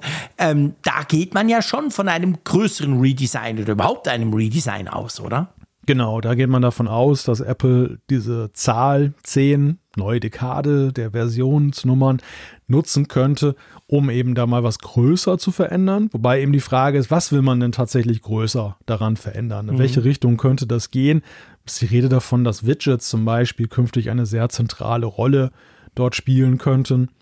Ja, es wird natürlich auch gemutmaßt, dass man vielleicht diesen besonderen Moment zum Anlass nehmen könnte, tatsächlich mal Drittzifferblätter zuzulassen. Wäre ja auch eine Sensation. Die Hölle friert zu. Glaube ich nicht dran, nach wie vor nicht, sage ich ganz klar. Ja, allenfalls in einem kontrollierten Rahmen. Ja, weißt du, so, so Watchface App Store, ist, irgend sowas. Ja, ja, genau. genau. Ich, ich, sag mal Hermé 2.0, so dass sie sich so, ja, genau. dass sie sich so genau. Partner suchen, mit denen sie das mhm. machen. Aber wirklich Apple sucht sich die Partner aus und die Partner ja. suchen sich nicht Apple aus. Und dann bieten sie, wie du gerade sagst, so, so einen Watchface App Store an, wo sie noch ein bisschen Geld mitmachen können. Mhm. Aber da gibt's, das wird da nicht so. Da nicht die geile Watchface, das aussieht wie eine Rolex oder eine Omega. Genau. genau. Das, das, das wird so geschlossen sein wie anfangs tvOS damals ja. für Apps oder CarPlay bis heute. Da, da, nur mit Sondergenehmigung darfst du mhm. dich dort bewegen. Ja, guter Punkt. Ja, so, so könnte das sein. Da hast du natürlich absolut recht. Sonst, ich bin sehr gespannt drauf. Man hätte auch davon gesprochen, dass irgendwie die Glances vielleicht in irgendeiner Form wieder zurückkommen, die ja dann schnell am Anfang von der Apple Watch wieder rausgeflogen sind. Also ja, mal gucken. Finde ich schon spannend. Ja, also ich, ich weiß gerade nicht, ob ich mir das wünschen möchte, dass die Glances wieder zurückkommen. Nein, sicher nicht in der Form, wie es damals war. Das ist ja völlig ja. überholt heute, aber vielleicht haben sie eine bessere Idee und dann muss man ja. sagen, macht es vielleicht Sinn. Keine Ahnung, ja ja, vielleicht verstehe ich dann noch nach zehn Jahren endlich mal überhaupt die Idee der Glances, weil die habe ich damals schon nicht so ganz verstanden. Und dann, das wäre ja, wär ja auch schön, ne? Das ist auch so ein verbindender ja. Moment, wenn du dann plötzlich dann siehst, ja, ah, das war die ursprüngliche Idee. Ah, das Idee. war die Idee, hat nur nie geklappt wegen zu wenig Power oder whatever. Genau, heute ist es möglich. Das könnte absolut natürlich auch sein. Äh, wovon man übrigens auch nichts hört, ist tvOS. Aber ehrlich gesagt, ich vergesse das, wäre das jetzt nicht in der Liste drin.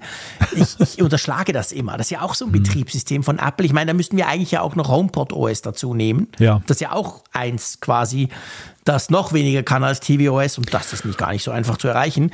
Aber das schafft ja das, das HomePod OS auch. Ja, ich weiß nicht, die laufen einfach so ein bisschen mit, oder? Das Traurige ist, dass die AirPods-Firmware, die ja nicht mal OS heißt, in den letzten Jahren ja wesentlich spannender war bei, bei den WWDCs. gekriegt, genau. obwohl, du, obwohl du das nicht mal manuell triggern kannst oder sonst wie, aber nee, es war dann doch nichts. immer spannend. Ja. Ja, tvOS, warum ist TV, tvOS überhaupt in unserem Fokus? Das ist ja mittlerweile eine Frage, die die Jüngeren, die jetzt neu dazu gestoßen sind, sich vielleicht zu Recht fragen. Warum reden die eigentlich ja. über tvOS?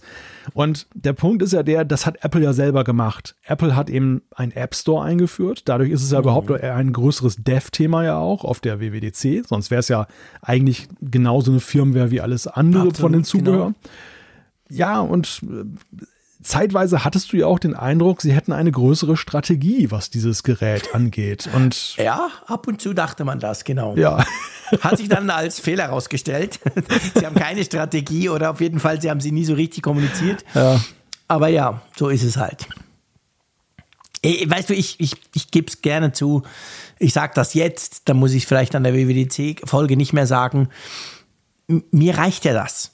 Du weißt, ich bin sonst ein unersättlicher Mensch, was Features und Möglichkeiten anbelangt, die ich mir von Herstellern wünsche. Aber ganz ehrlich, bei tvOS, hey, diese Streaming-Box tut genau das, wofür ich sie liebe. Sie tut es schnell und sehr zuverlässig.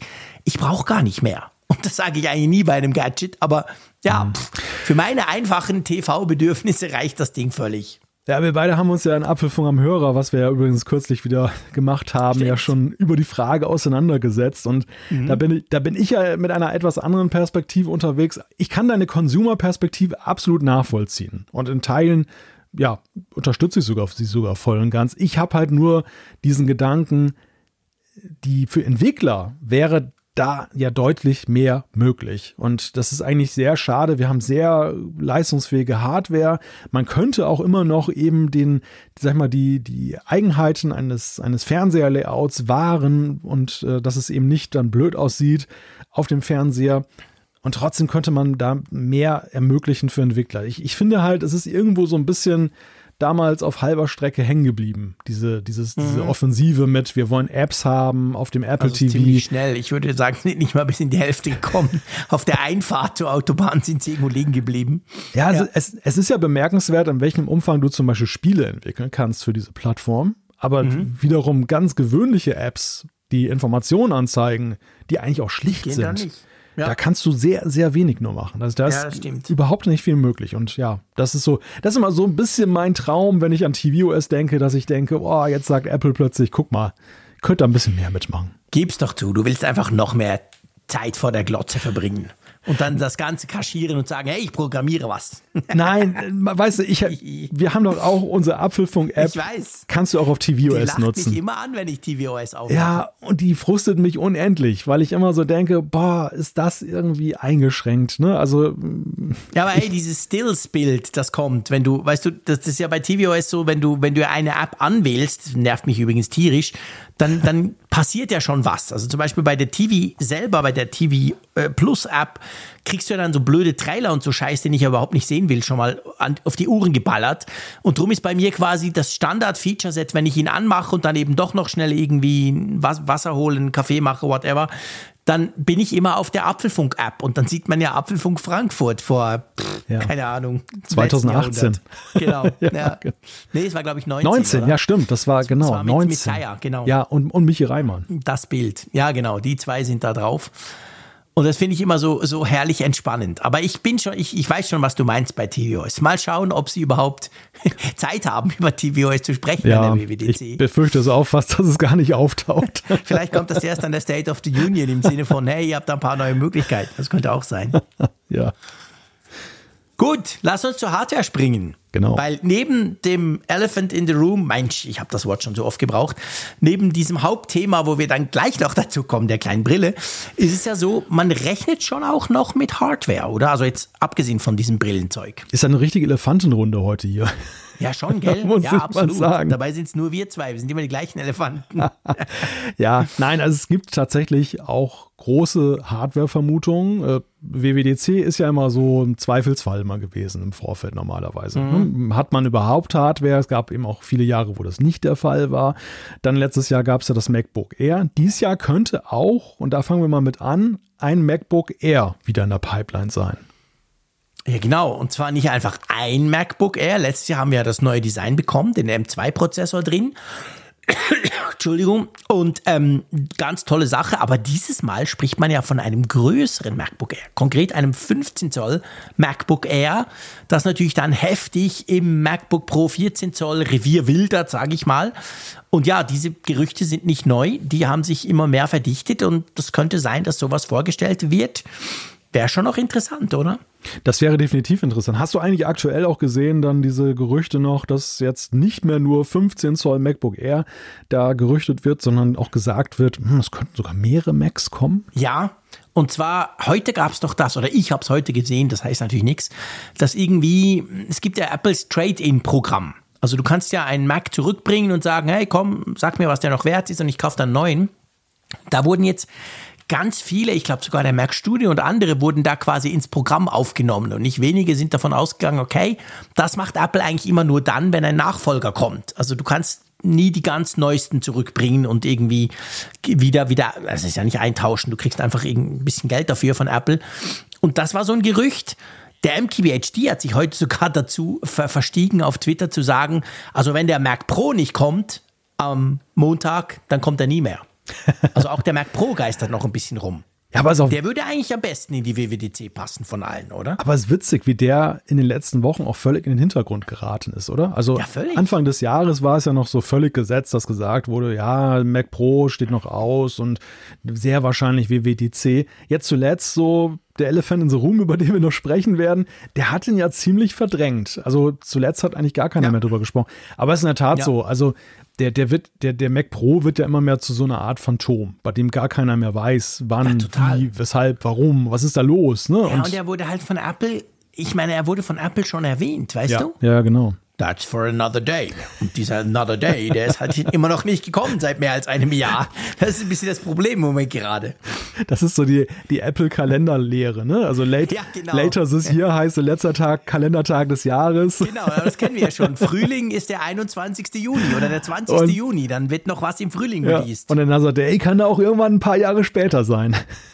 Irgendwann ist immer another day. Genau, das stimmt. Ja, ja, ja also, sag mal, diese zweijährige Transformation des, äh, von Intel-CPUs zum Apple Silicon. Ja, das haben sie nicht geschafft. Ja, es ist vielleicht ein Neptun-Jahr, ne? Die sind da, glaube ich, ein bisschen länger. Na, vielleicht, okay, das kann sein, da kenne ich mich zu wenig aus. Das ist natürlich auch möglich. Ja, gut, also Hardware könnte tatsächlich was geben. Vielleicht gibt es sogar so eine kleine Mac-Runde ähm, noch. Aber ja, jetzt endlich, oh. meine Güte, nach einer Stunde kommen die zwei Freaks hier endlich zu dem, dem Thema, wo sich Wobei wir sehen nachher in unserer Umfrage der Woche durchaus nicht alle dafür interessieren, aber ähm, doch schon natürlich der ganze Hype hingeht. Nämlich die Apple Reality Pro und natürlich das XROS genannte Betriebssystem von Apples Brille. Was werden wir da, was weiß man darüber jetzt? Ja, also wir hören eben ja schon seit einiger Zeit über dieses Design, das irgendwie einer Skibrille ähneln soll. Ähm, heute war auch die Rede davon, dass eben auch die Hardware-Komponenten sehr komplex sind, also dass es ein gebogenes Motherboard gibt, was da eingebaut werden muss und dass dementsprechend diese Fe hoffentlich bei dem Preis, ja, den man Ja, aber die, die Fertigung soll dementsprechend auch extrem anspruchsvoll sein und, und soll sich auch dann unterscheiden von Mitbewerbergeräten. Mhm. Wir hören von sehr hochwertigen Displays, die da eingebaut ja. sind, also die wirklich so ja den Rahmen dessen sprengen, was man eben bislang bei VR-Brillen so am Markt hat. Wir wissen ja von, was heißt wir wissen, wir hören ja von ganz vielen Kameras, die in dieser Reality Pro drinstecken genau. sollen, damit eben dieser Mixed Reality Effekt, du guckst also nicht durch, durch ein Visier, sondern das sind die Kameras, die nehmen das Bild auf und diese Displays innen drin vermixen das sozusagen erweiterte Realität genau. und ja. echte Realität. Auch das ist kein Konzept, was völlig neu ist. Wer zum Beispiel die Quest Pro kennt von Meta weiß, das gibt es heute schon, aber eben in einer Art und Weise, dass du jederzeit weißt, okay, diese Realität, die mir angezeigt wird von außen, ist halt eine Kamerarealität. Ne? Das ist keine echte ja. Realität. Und da sind halt alle sehr gespannt, wie Apple das Ganze umsetzen könnte. Ja, genau. Das ist natürlich die ganz, ganz große Frage, wie das Apple machen wird. Ähm, dazu brauchen wir eben dieses neue Betriebssystem. Da wissen wir eigentlich noch nicht viel drüber. Lustigerweise hat man in den Gerüchten eigentlich immer so ein bisschen auf die Hardware fokussiert. Also eben, du hast jetzt alles das, diese Dinge aufgezählt. Man sah ja mal irgendwie ein angebliches Kabel, das irgendwo in China vom Laster gefallen ist und so weiter. Also es dreht sich immer so ein bisschen um die Hardware. Was aber Apple ja immer so ein bisschen besser auch ähm, zurückhalten kann, quasi ist die Software. Und darum das XR OS wird natürlich irgendein Ableger sein von einem bestehenden OS, aber halt eben auf diese 3D-Geschichte optimiert. Weiß man da was drüber? Eigentlich nicht, gell? Nur so auf den Namen hat man sich, glaube ich, jetzt am Schluss so ein bisschen eingeschossen, oder? Ja, der Name hat sich jetzt ja auch schon an der einen oder anderen Stelle gezeigt. Also einerseits mhm. mit der Markenanmeldung in Neuseeland über eine Strohfirma, aber auch mit äh, einer, einem Dialogfenster jetzt in einer aktuellen Version, glaube ich, von, von Xcode, der Programmierumgebung, ja. wo dann so ein Fehler angezeigt wird, dass man eben die XROS-Version äh, angeblich nicht beigelegt hat. Okay, das ist etwas verräterisch. Scheiße. Aber ähm, ja, man, man hört tatsächlich ansonsten sehr wenig. Das, das sind eigentlich eher so Fragmente. Zum Beispiel war ja auch ja. die Rede davon, dass iPad-Apps relativ leicht angepasst werden können, um auf diesem XR-OS angezeigt äh, werden zu können. Auch da mhm. ziehe ich mal so die Quest Pro von Meta heran. Die hat ja auch so ja, sag ich mal, so klassische Fenster, wie du sie vom iPad kennst, von der Größe her, die einfach dann mhm. in deine Mix Mixed Reality eingeblendet werden. So etwas könnte genau. ja letzten Endes dann auch auf dieser Reality Pro passieren, dass du iPad-Apps da ganz ja. einfach so als Fenster anzeigen kannst, die, um die du herumlaufen kannst im Raum, mhm. ne, die du mit der Hand bedienen kannst, irgendwie sowas in der Art. Und äh, ich wollte schon immer mal hinter die Twitter-App blicken. da freue ich mich extrem wer, drauf. Wer, wer, weiß, was da zum Vorschein kommt, mein genau, Lieber. wer weiß, was da zum Vorschein kommt, wenn ich da mal drum rumlaufe. ja, ja, ja, das ist ja, ich meine, gut, diese, diese ganze Usability-Frage und wie ist denn das und was bringt mir das? Das ist ja eine Frage, die ja die Zentrale ist, wenn wir wirklich wissen, wie es läuft. Ne? Also wenn wir wirklich ja. jetzt mal gesagt bekommen, so und so soll das Betriebssystem aussehen, so und so ist die Hardware wirklich, dann wird die nächste Frage, die sich anschließt, natürlich gleich die sein, ja, und was brauchen wir das? Ne? Also mhm. was, ja. was bringt uns das? Das wird natürlich eine spannende sein und noch spannender wird sein, welche Geschichte Apple sich hat einfallen lassen und welche Ideen sie haben, ja. um das mit Leben zu erfüllen. Ja, absolut. Das ist natürlich die ganz, ganz große Geschichte. Also wie verkaufen Sie uns das quasi? Vielleicht noch die Frage, ich meine, dass wir, dass wir Apples Vision sehen und dass wir Apple auch schon mit Beispielen sehen, damit wir, nicht nur wir als Endkonsumenten, sondern vielmehr natürlich noch die ganzen Entwickler ähm, getriggert werden und denken, wow, geil, dafür mache ich jetzt eine App. Das ist ja eigentlich klar, das ist völlig logisch, drum auch an der WWDC passt das super gut hin. Die Frage, die sich ja dazu immer so ein bisschen stellt, werden wir denn von der Hardware, also dieser Apple Reality Pro Brille, werden wir da überhaupt schon was sehen? Braucht Apple das, um uns das zumindest schon mal zu zeigen?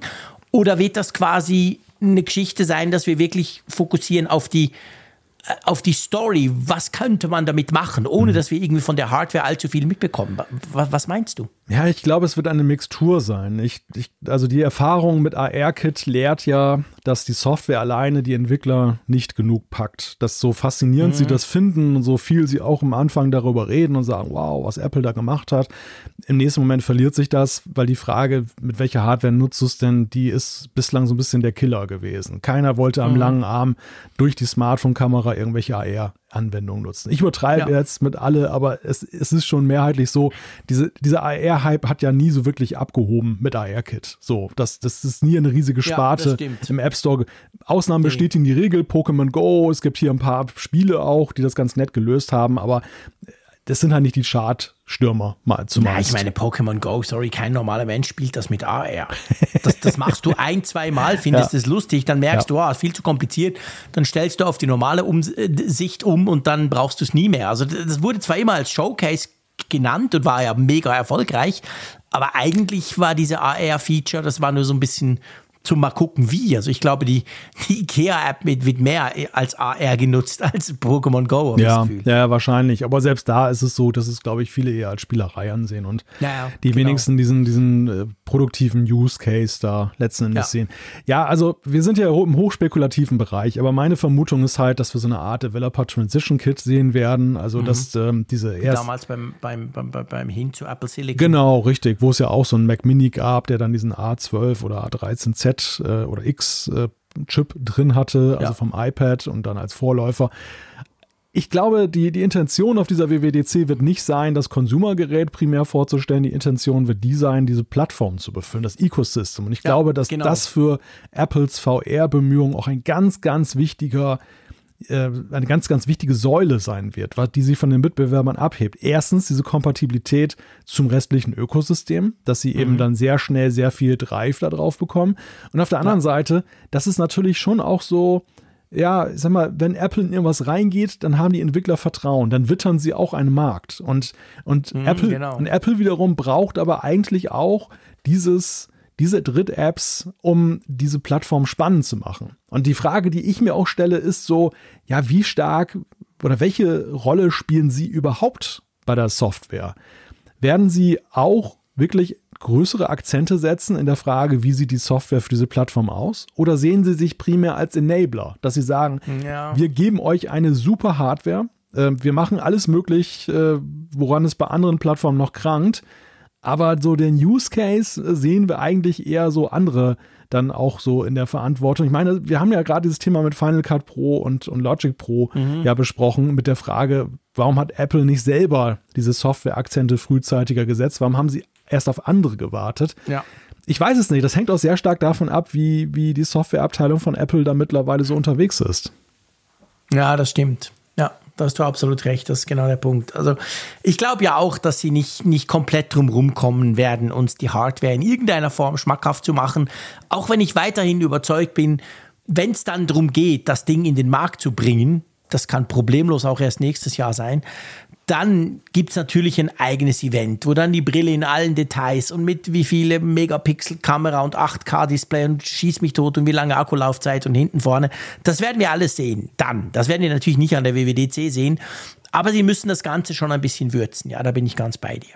Ja, die Frage ist ja, ob wir tatsächlich etwas Gegenständliches dort wirklich haben werden. Ja, was, ja. was du schon, ja, ja. was du schon aufsetzen kannst und wo du das Gefühl hast, eigentlich ist es fertig oder, oder mhm. sehr weit. Oder ob es eher so dieser Vitrinenmoment sein wird, dass dann irgendwie so der Boden aufgeht und es kommt eine Vitrine raus und da siehst du das Ding mit dem Design, das dreht sich, du kannst es von allen Seiten sehen, aber es ist halt echt noch nicht so weit, dass es äh, jetzt in den ja, annähernd den Verkauf gelangen kann, sondern es ist eher so ein Showcase für diese Hardware entwickelt er das jetzt. Ne? Und, ja. Und, ja, genau. und die kommt later this year. ja, genau, die kommt later this year. Oder another day. Oder another day, genau. Das ist dann wahrscheinlich noch unspezifischer, ganz genau. Dann gibt es ja Dinge, die gibt es immer an der WWDC, und zwar die Apple Design Awards. Da weiß man schon einiges drüber. Ja, da weiß man einiges drüber, weil die Finalisten schon benannt wurden. Und äh, da ist, sind erfreulicherweise viele Europäer auch mit von der Partie. Also ganz speziell auch aus dem deutschsprachigen Raum. Aus Österreich ist zum Beispiel der Clemens Strasser dabei, mhm. der ja auch bei uns für den Apfelfunk am Hörer schon mal zu Besuch war ja. und der ja auch schon sehr erfolgreich da war. Ne? Ich habe das erst jetzt wieder festgestellt, als ich nochmal nachgeguckt mhm. habe. Dreimal war er ja schon unter den Finalisten. Einmal hat er diesen Design Award, sozusagen der Oscar, der App Oscar nenne ich ihn immer, schon mhm. gewonnen. Ja, und jetzt ist, ja, jetzt ist ein weiteres Mal eben dabei. Das ist natürlich schon eine große Sache. Ja, das ist absolut crazy. Also, das ist wirklich mega cool. Und eben, der war bei uns schon. Wir haben schon mit ihm gesprochen. Das war wirklich spannend. ähm, was mich überhaupt überrascht, und das ist übrigens ganz witzig, kleine, kleine Anekdote, das, das hat mich mein, mein, mein Jüngster gefragt oder mein Jüngerer. Wir haben irgendwie darüber gesprochen, dass es eben ja ähm, Finalisten gibt aus, aus hier, aus Deutschland, ich glaube auch aus der Schweiz und, und Österreich. Und dann hat er so gesagt, ja, aber ey, was, das ist ja doch aus der ganzen Welt, oder? Wie geht denn das? Warum gibt es denn da überhaupt Deutsche? Das kann doch gar nicht sein. Also die Chance ist doch viel größer, dass das Amerikaner sind oder Chinesen, die das kriegen. Weißt du, wie das, also, weil das stimmt schon, Europa ist da immer wieder sehr gut vertreten. Und das finde ich zumindest eigentlich eine gute Frage. Ist eigentlich erstaunlich, oder? Sind die einfach besser? Oder haben, haben, haben wir quasi irgendwelche Slots, die wir dann kriegen? Ja, das ist ganz schwer zu sagen, weil das ja Apples Entscheidung ist, wen sie ja. da in die Finalistenrunde nehmen. Ist ja kein Publikumsentscheid, äh, mhm. den sie da veranstalten. Und ich glaube, es geht auch jetzt nicht nach nackten Zahlen, jetzt Abrufzahlen oder so, sondern äh, sie gucken innerhalb ihrer redaktionellen Kuratierung, was sie für preiswürdig halten. Sie nominieren diese Entwickler und äh, ja, sie, sie küren am Ende auch diese Entwickler. Mhm. Mir ist das schon aufgefallen, so in dem äh, App Store Foundations Programm und so und diesen anderen Förderprogrammen, die sie ja. machen, dass Europa da einen sehr starken Einschlag hat. Und ich habe mich immer mhm. gefragt, was genau bedeutet das eigentlich für Europa? Bedeutet das, dass die Europäer auch teilweise besonders förderwürdig sind im Sinne von. Stimmt, so kann man es auch sehen, genau. Weil es geht ja häufig auch darum, Apps zu monetarisieren. Also viele machen Klar. so eine Hobby-App und sagen, ja, ist ja ganz nett, aber ich glaube nicht, dass man damit Geld machen kann. Mhm. Und die Amerikaner sind ja so ein bisschen tougher unterwegs und sagen, make a business. Ne? Und, ja. und dass da vielleicht einfach Apple auch manchmal so ein bisschen pusht im Sinne von, ach komm, trau dich doch, da kannst du doch von mhm. leben und so. Oder ob es einfach vielleicht auch so ist, dass, wie du sagst, dass die europäische App-Landschaft einfach so bunt und vielseitig ist, dass man eigentlich so mal von diesem Klischee runter muss, dass eben so, ja, die Mehrzahl eben aus äh, den, den Staaten kommt. Denn tatsächlich ist es ja so, sehr viele erfolgreiche Apps, das weiß man manchmal ja auch gar nicht, haben ja ihren Ursprung in Europa und haben die Firmen dort. Also nehmen wir mal Ulysses zum Beispiel, bis, bis wir uns da mal mhm. mit dem Apfelfunk äh, damit mehr auseinandergesetzt haben. Stimmt. Wusste ich zum Beispiel nicht, dass sie in Leipzig ihren Sitz hatten. Ich dachte immer, das ich wäre irgendeine so US-amerikanische App. Ja. Ja, stimmt. Das dachte ich auch. Ich, da ging ich auch immer fest davon aus. Du hast so absolut recht, es ging mir genau gleich. Ja, ist schon spannend, ja. Wissen wir natürlich letztendlich nicht. Aber ist ja cool. Ich meine, wir, wir wollen ja da gar, gar nicht zu fest grübeln. Ist doch geil, wenn da so viele Europäer dabei sind. Genau. Ich finde überhaupt, es ist eine recht coole Mischung auch. Also es gibt ja, es gibt ja Apps, die kennst du gar nicht. Aber dann ist zum Beispiel Flighty dabei. Das ist eine App, wo du Flüge damit tracken kannst. Ja. Finde ich großartig. Designtechnisch ein Hammer. Und die haben natürlich auch schon diese ganzen Live-Aktivitäten schon, schon, schon gleich eingebaut. Brauche ich immer wieder, wenn ich rumfliege, diese App. Und ähm, das sind also zum Teil wirklich eben so ein bisschen unbekannter, aber zum Teil auch wirklich Apps, die man, die man gut kennt, die auch sehr, sehr gut in den Charts vertreten sind normalerweise, oder?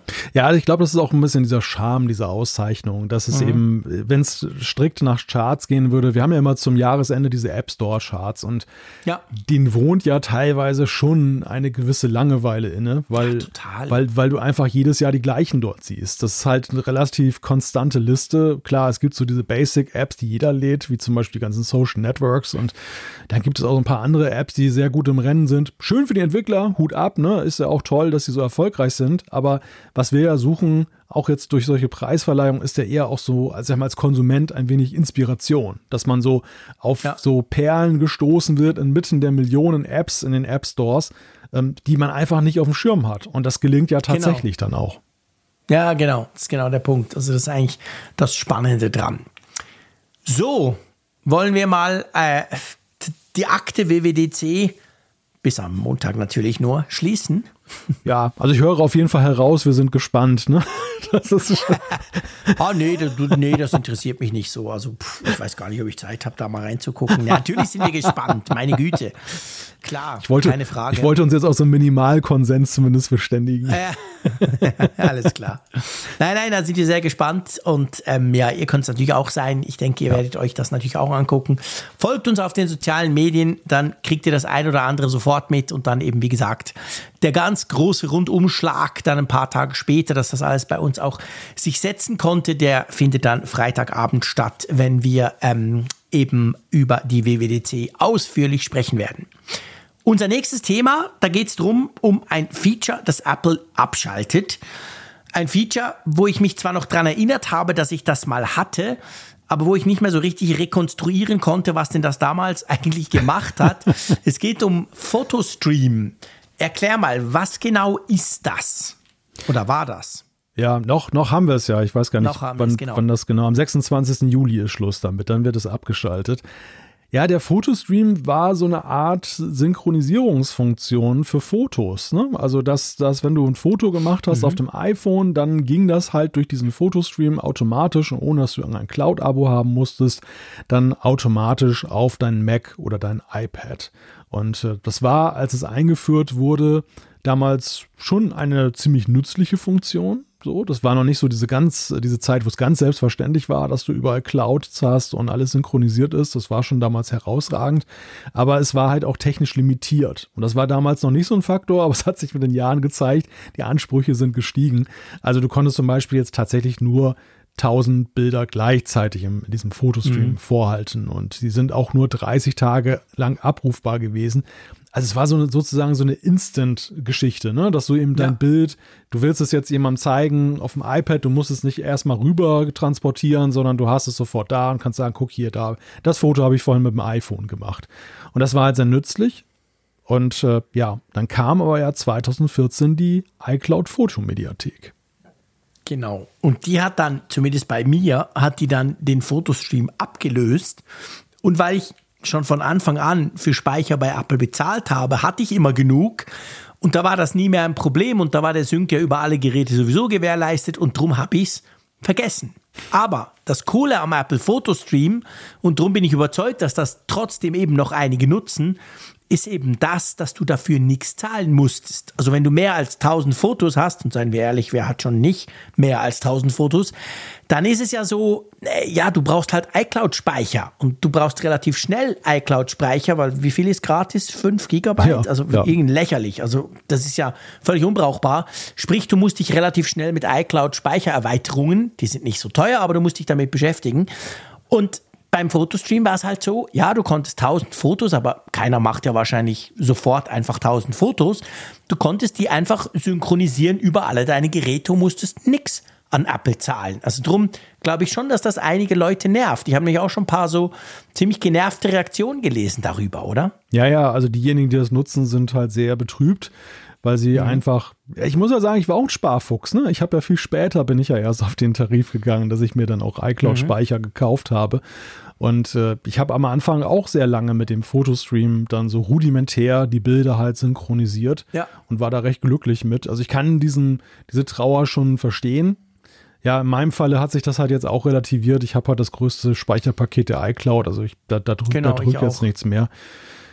Ja, es ist natürlich schon auch irgendwo, also die, die Vermutung, die einige haben, ist ja eben, dass sie sagen, ja, Apple will da jetzt einfach mehr Kundenbeziehungen auch für die iCloud generieren. Ne? Also sie wollen noch einen mhm. Grund mehr schaffen, dass das Bedürfnis etwas stärker, Absolut. etwas intensivieren, dass die Leute sagen, ja, ich möchte eigentlich diese Funktion haben, aber jetzt kriege ich sie nicht mal mehr rudimentär. Also muss ich jetzt dann dieses iCloud-Foto oder diese iCloud-Speicher-Abo ab schließen. Ja, und man, man, muss ja auch sagen, also ich sag mal, rein von der Funktionalität her, es hatte ja schon auch Einschränkungen. Also konntest zum Beispiel keine 4K-Videos wurden nicht gestreamt. Äh, Veränderungen an Fotos wurden nicht übertragen. Also wenn du dann doch mal am iPhone ein Foto verändert hattest, dann pff, dann ging das halt nicht zum iPad rüber. Also Dinge, die heute so selbstverständlich sind, wenn du dich um Cloud-Dienste kümmerst, die waren da halt nicht drin. Also von dem her gesehen, Jetzt mal abgesehen vom monetären Aspekt, den glaube ich natürlich auch, aber ich glaube schon auch, dass das, ja, dass Apple hätte das entweder jetzt aufbauen müssen, dass wirklich alles übertragen wird, doch wurscht, was ich mache. Wenn ich mit dem iPhone Filme fotografiere, whatever, will ich, dass alles rübergeht. Oder eben sie schalten es halt ab und sagen, hey komm, dafür haben wir die iCloud, die kann das sowieso alles schon. Also ich, ich muss sagen, ich kann das an und für sich nachvollziehen. Ja, vielleicht kriegen wir im Gegenzug ja auch mal mehr kostenlosen Speicher auf der ja, WWDC. Das, das wäre schön. Ja, das wäre wirklich was. Da ist Apple unglaublich knauserig. Ja. Peinlich knauserig eigentlich, muss man sagen. Ja. ja, es würde ja vielleicht auch einige befriedigen oder befrieden jetzt, dass sie sagen, das, genau. das ist doch jetzt gut, äh, dann, dann haben wir jetzt da was umgekehrt auch bekommen. Ja, also ich gebe dir recht, dass, dass die, das, das Problem ist natürlich bei so einer Funktion, die eigentlich die ganze Zeit einfach nur mitgelaufen ist, dass du irgendwann halt an den Punkt gerätst, wo du halt mal überlegen musst, passt das eigentlich noch zu dieser ganzen Produktexperience? Oder ist das jetzt eigentlich aus der Zeit gefallen? Du machst das jetzt nur noch genau. für Nostalgiker weiter. Und äh, unter dem Gesichtspunkt muss man sagen, hat es sich erstaunlich lange gehalten, gemessen daran, dass ja, es ja schon eine, eine bezahlbare oder eine bezahlte ja. Option gibt. Ja, absolut, genau der Punkt. Das hat wirklich lange durchgehalten. Aber ja, jetzt ist wie gesagt, ähm, irgendwann Ende Juli ist Schluss. So, dann kommen wir zu unserem letzten Thema. Und zwar dreht es sich da um, ähm, du hast gesagt, eine Studie gegen Stänkerei. Das fand ich ganz lustig. Das ist nicht gegen den Apfelfunk. Es geht um den App Store, eine Untersuchung von Apple und da geht es um ganz viele Zahlen. Schieß mal los. Was hat denn Apple festgestellt? Ja, Apple hat tatsächlich selber erstmal nichts festgestellt, sondern eine Studie unterstützt, die sich auseinandergesetzt hat Stimmt.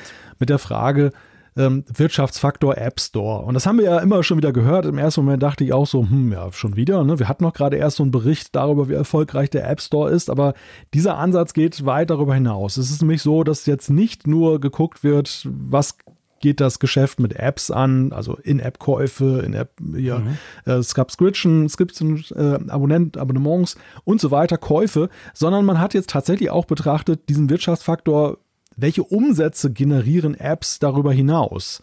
Also zum mhm. Beispiel Mobilitäts-Apps, ähm, wenn, wenn ich darüber über Uber oder sonst wieder eine Taxi-App ein Taxi bestelle, welchen, mhm. welchen Umsatz wird denn, wird denn darüber generiert, wo Apple dann auch gar keine Anteile hat? Und das ist eigentlich so die zentrale Message, dass gesagt wird, es gibt eben auch Wertschöpfung massiv, wo Apple keinen Anteil dran hat. Wie zum Beispiel ja. auch Streamingdienste, wo die Abos außerhalb abgeschlossen wurden oder Reisen, die da bestellt werden oder eben Lebensmittel, die da eingekauft werden. Und sie kommen zu dem Ergebnis, dass 2022 insgesamt eine wahnsinnige Summe von 1,1 Billionen US-Dollar an Verkäufen um, und Umsätzen in diesem Ökosystem dann eben getätigt wurde. Das ist eine Wachstumsrate von 22 Prozent im Jahresvergleich. Das war die Jahre mhm. zuvor ähnlich hoch, also jeweils so riesige mhm. zweistellige Zuwachsraten. Ja, und ich meine, die, die Frage, über die wir gleich diskutieren müssen, ist ja vor allem die, warum macht Apple das gerade jetzt? Ja gut, ich glaube, die, die, Frage ist natürlich klar. Es geht natürlich logischerweise darum, diesem ganzen politischen Druck, der ja weltweit auf Apple lastet, vor allem in den USA, aber eben auch in der EU, dem irgendwas entgegenzustellen. So quasi, okay, hey, wenn ihr uns zwingt, unseren, unser System, unser quasi Ökosystem zu öffnen, eben Sideloading und, und andere App Stores, die ja, die ja kommen sollen in der EU oder Pflicht werden sollen, dann müsst ihr euch bewusst sein, was ihr da für ein quasi großartiges Ökosystem tangiert oder im, im schlimmsten Fall sogar verkleinert. Und das will Apple mit diesen Zahlen natürlich beweisen. Ich finde die Zahlen natürlich im ersten Moment mal unglaublich eindrücklich. Auf der anderen Seite muss man ja sagen, ja, es geht ja, also ich meine, überleg mal du, wo du Geld ausgibst. Es gibt ja fast gar keine Möglichkeit, wenn du so online bist, so Online-Typen wie uns, dann bewegst du dich ja automatisch in diesen Ökosystemen mit Apps und, und machst da halt auch Geschäfte. Und natürlich kann man sagen, okay, äh, ohne App Stores würde es die Geschäfte nicht geben. Andererseits muss man sagen, ja, wenn es den Apple App Store nicht gäbe, gäbe es eben einen anderen App Store oder es gibt zwei oder drei und ich hätte vielleicht diese Dinge auch. Also man kann da schon so zusammenrechnen, aber ich finde, das ist ein bisschen, schon ein bisschen blauäugig, beziehungsweise ja. es sieht dann halt einfach geil aus, diese 1,1 Billionen, oder? Ja, und, und es, ich glaube, vor allem zieht es ja eben darauf ab, dass Apple sich da selber klein machen will. Ne? Also dieses, mhm. was, mhm. was du sagtest, ist so diese Beliebigkeit. Für einmal will Apple das beliebig wirken ja, an der genau. Stelle, genau. Weil, weil sie nämlich genau sich aus diesem aus diesem Eindruck äh, herausschleichen wollen, dass sie halt die großen Profiteure dieser ja. Monopol oder mit dem Duopol-Märkte jetzt, wenn man jetzt noch dann Google noch dazu zählt, mit dem Play Store sind. Das, das soll so das ein bisschen dokumentieren, aber ich gebe dir recht, also für mich ist es eben auch so, dass ich so gedacht habe, okay, als nächstes kommen die Stromversorger um die Ecke und sagen, mhm. oh, wir haben Billiarden an Wertschöpfung generiert, weil genau, wir Strom liefern. Strom ja, ohne, genau, genau, ohne genau. Strom würden sie noch alle wie die Steinzeitmenschen in der Höhle hocken. genau. Und ja, genau. ja, ich meine, das kannst du natürlich ewig weit spinnen, diese ganze Sache, und ja. kannst das alles zu deinem Verdienst machen und vor allem genau. auch sagen, ja, aber ich selber habe ja noch ganz wenig daran verdient. Die Energiepreise genau. sind ja total gering im Vergleich zu der Wertschöpfung Schöpfung aus Strom.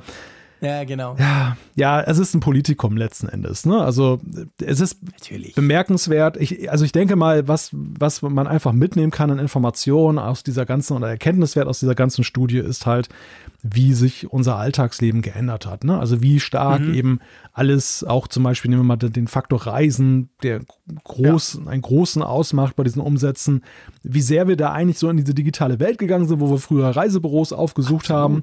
Und wir haben das alle gespürt. Hier sehen wir es mal in Zahlen. Das ist sehr faszinierend. Ja, ja absolut. Aber es ist trotzdem, glaube ich, ja, schwierig, da Apple jetzt den Blankoscheck auszustellen, so im Sinne von, ah, so, dann, dann macht doch mal im App Store, was ihr wollt. Ne? Das ist ja. Nee, das geht nicht, klar. Nee, das geht absolut nicht. Da bin ich auch ganz bei dir. Also, eben, es kommt, es ist kein, alles kein Zufall. Apple macht selten etwas einfach so. Und da ist natürlich hier die Idee genau die, ähm, dass es halt darum geht, das alles so ein bisschen schön darzustellen. Das ist ihnen grundsätzlich gelungen, aber ja, man sollte das auch nicht für bare Münze nehmen, alle. Und es wird vor allem, glaube ich, auch nicht verhindern, was da auf Apple in Sachen Sideloading und Öffnung vom Ökosystem zukommt, oder?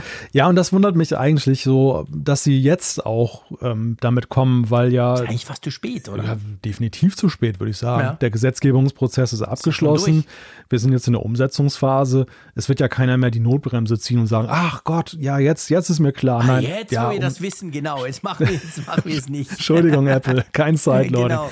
Oh, sorry, wir haben das ganz falsch Nein, verstanden. Nein, das, das wird ja nicht passieren. Für mich ist eher die Frage, ob sie vielleicht diese Signalrakete abschießen, um noch für sie Schlimmeres zu verhindern. Weißt du, dass sie so, Ja, dass sie Öffentlichkeitsarbeit machen, um, weil sie vielleicht befürchten, dass da jetzt eine Kette von Begehrlichkeiten und dass der der Anfang ist. Genau, und Regulierungsoffensiven auf sie zurollt. Dass das eben jetzt zum Beispiel auch gerade vor dem Hintergrund der WWDC, wenn wir Sideloading sehen werden, da diese Mhm. Möglichkeit, dass dann gesagt wird, oh cool, guck mal, jetzt geht ja alles, ne? Und dann, dann Ja, genau, da wird noch eine stimmt. Schippe draufgelegt und dass sie vielleicht hier an der Stelle sagen, ja, halt, stopp, ne? Also wir sind ja, Ja. jetzt nicht die großen Bösen, sondern wir sind die Kleinen, die ein ganz wenig nur Die verdienen. kleinen Lieben, die kleinen Netten. wir verdienen ja kaum was dran. genau, genau. Uns geht's ja eigentlich so schlecht, ey, Freunde. wow, meine Güte, ja, genau. Ähm, du, apropos, uns geht's schlecht, uns geht's überhaupt nicht schlecht, uns geht's großartig, weil ihr nämlich unter anderem immer so schön die Umfrage der Woche ausfüllt. Darum würde ich gerne diesen Schwenk Richtung äh, Umfrage machen, wenn du einverstanden bist. Und na, dann natürlich gleich die erste Frage. Was wollten wir denn letzte Woche eigentlich wissen? Ja, wir haben euch gefragt, hoffst du auf eine Vorstellung eines AR, VR oder MR-Headsets von Apple auf der WWDC 23? Gut, haben wir heute nur kurz darüber gesprochen, weil 43,6 Prozent von 1654 Teilnehmern hat gesagt, nein, ich hoffe nicht drauf. 37,1 haben gesagt ja und 18,7 relativ großer Anteil hat noch gesagt, weiß ich nicht, also noch unentschlossen. Ja, also wenn du unsere Hörerschaft anguckst, beziehungsweise den Teil der Hörerschaft, muss man ja auch immer wieder sagen. Also wir haben ja viel mehr Hörer, als Leute bei der Umfrage der Woche mitmachen. Aber die, die mitgemacht haben, die sind jetzt nicht so mega ähm, happy auf dieses, dieses Headset, oder? Ja, wobei, wenn du vor der Apple Watch gefragt hättest, hoffst du auf eine Vorstellung der Apple Watch. Ne? Ja, eben, genau. das ist natürlich genau der Und selbst danach, selbst danach, als sie damals vorgestellt war, haben wir ja, viele Diskussionen erlebt, wo gesagt wurde, oh, so, Mega. so unsinnig, ne? das wird nie Ja, was. Und, nie jemand, und, genau. und wenn man heute sieht, wie das abgehoben hat, okay, ne, hat sich dann doch irgendwie entwickelt, die ganze Geschichte.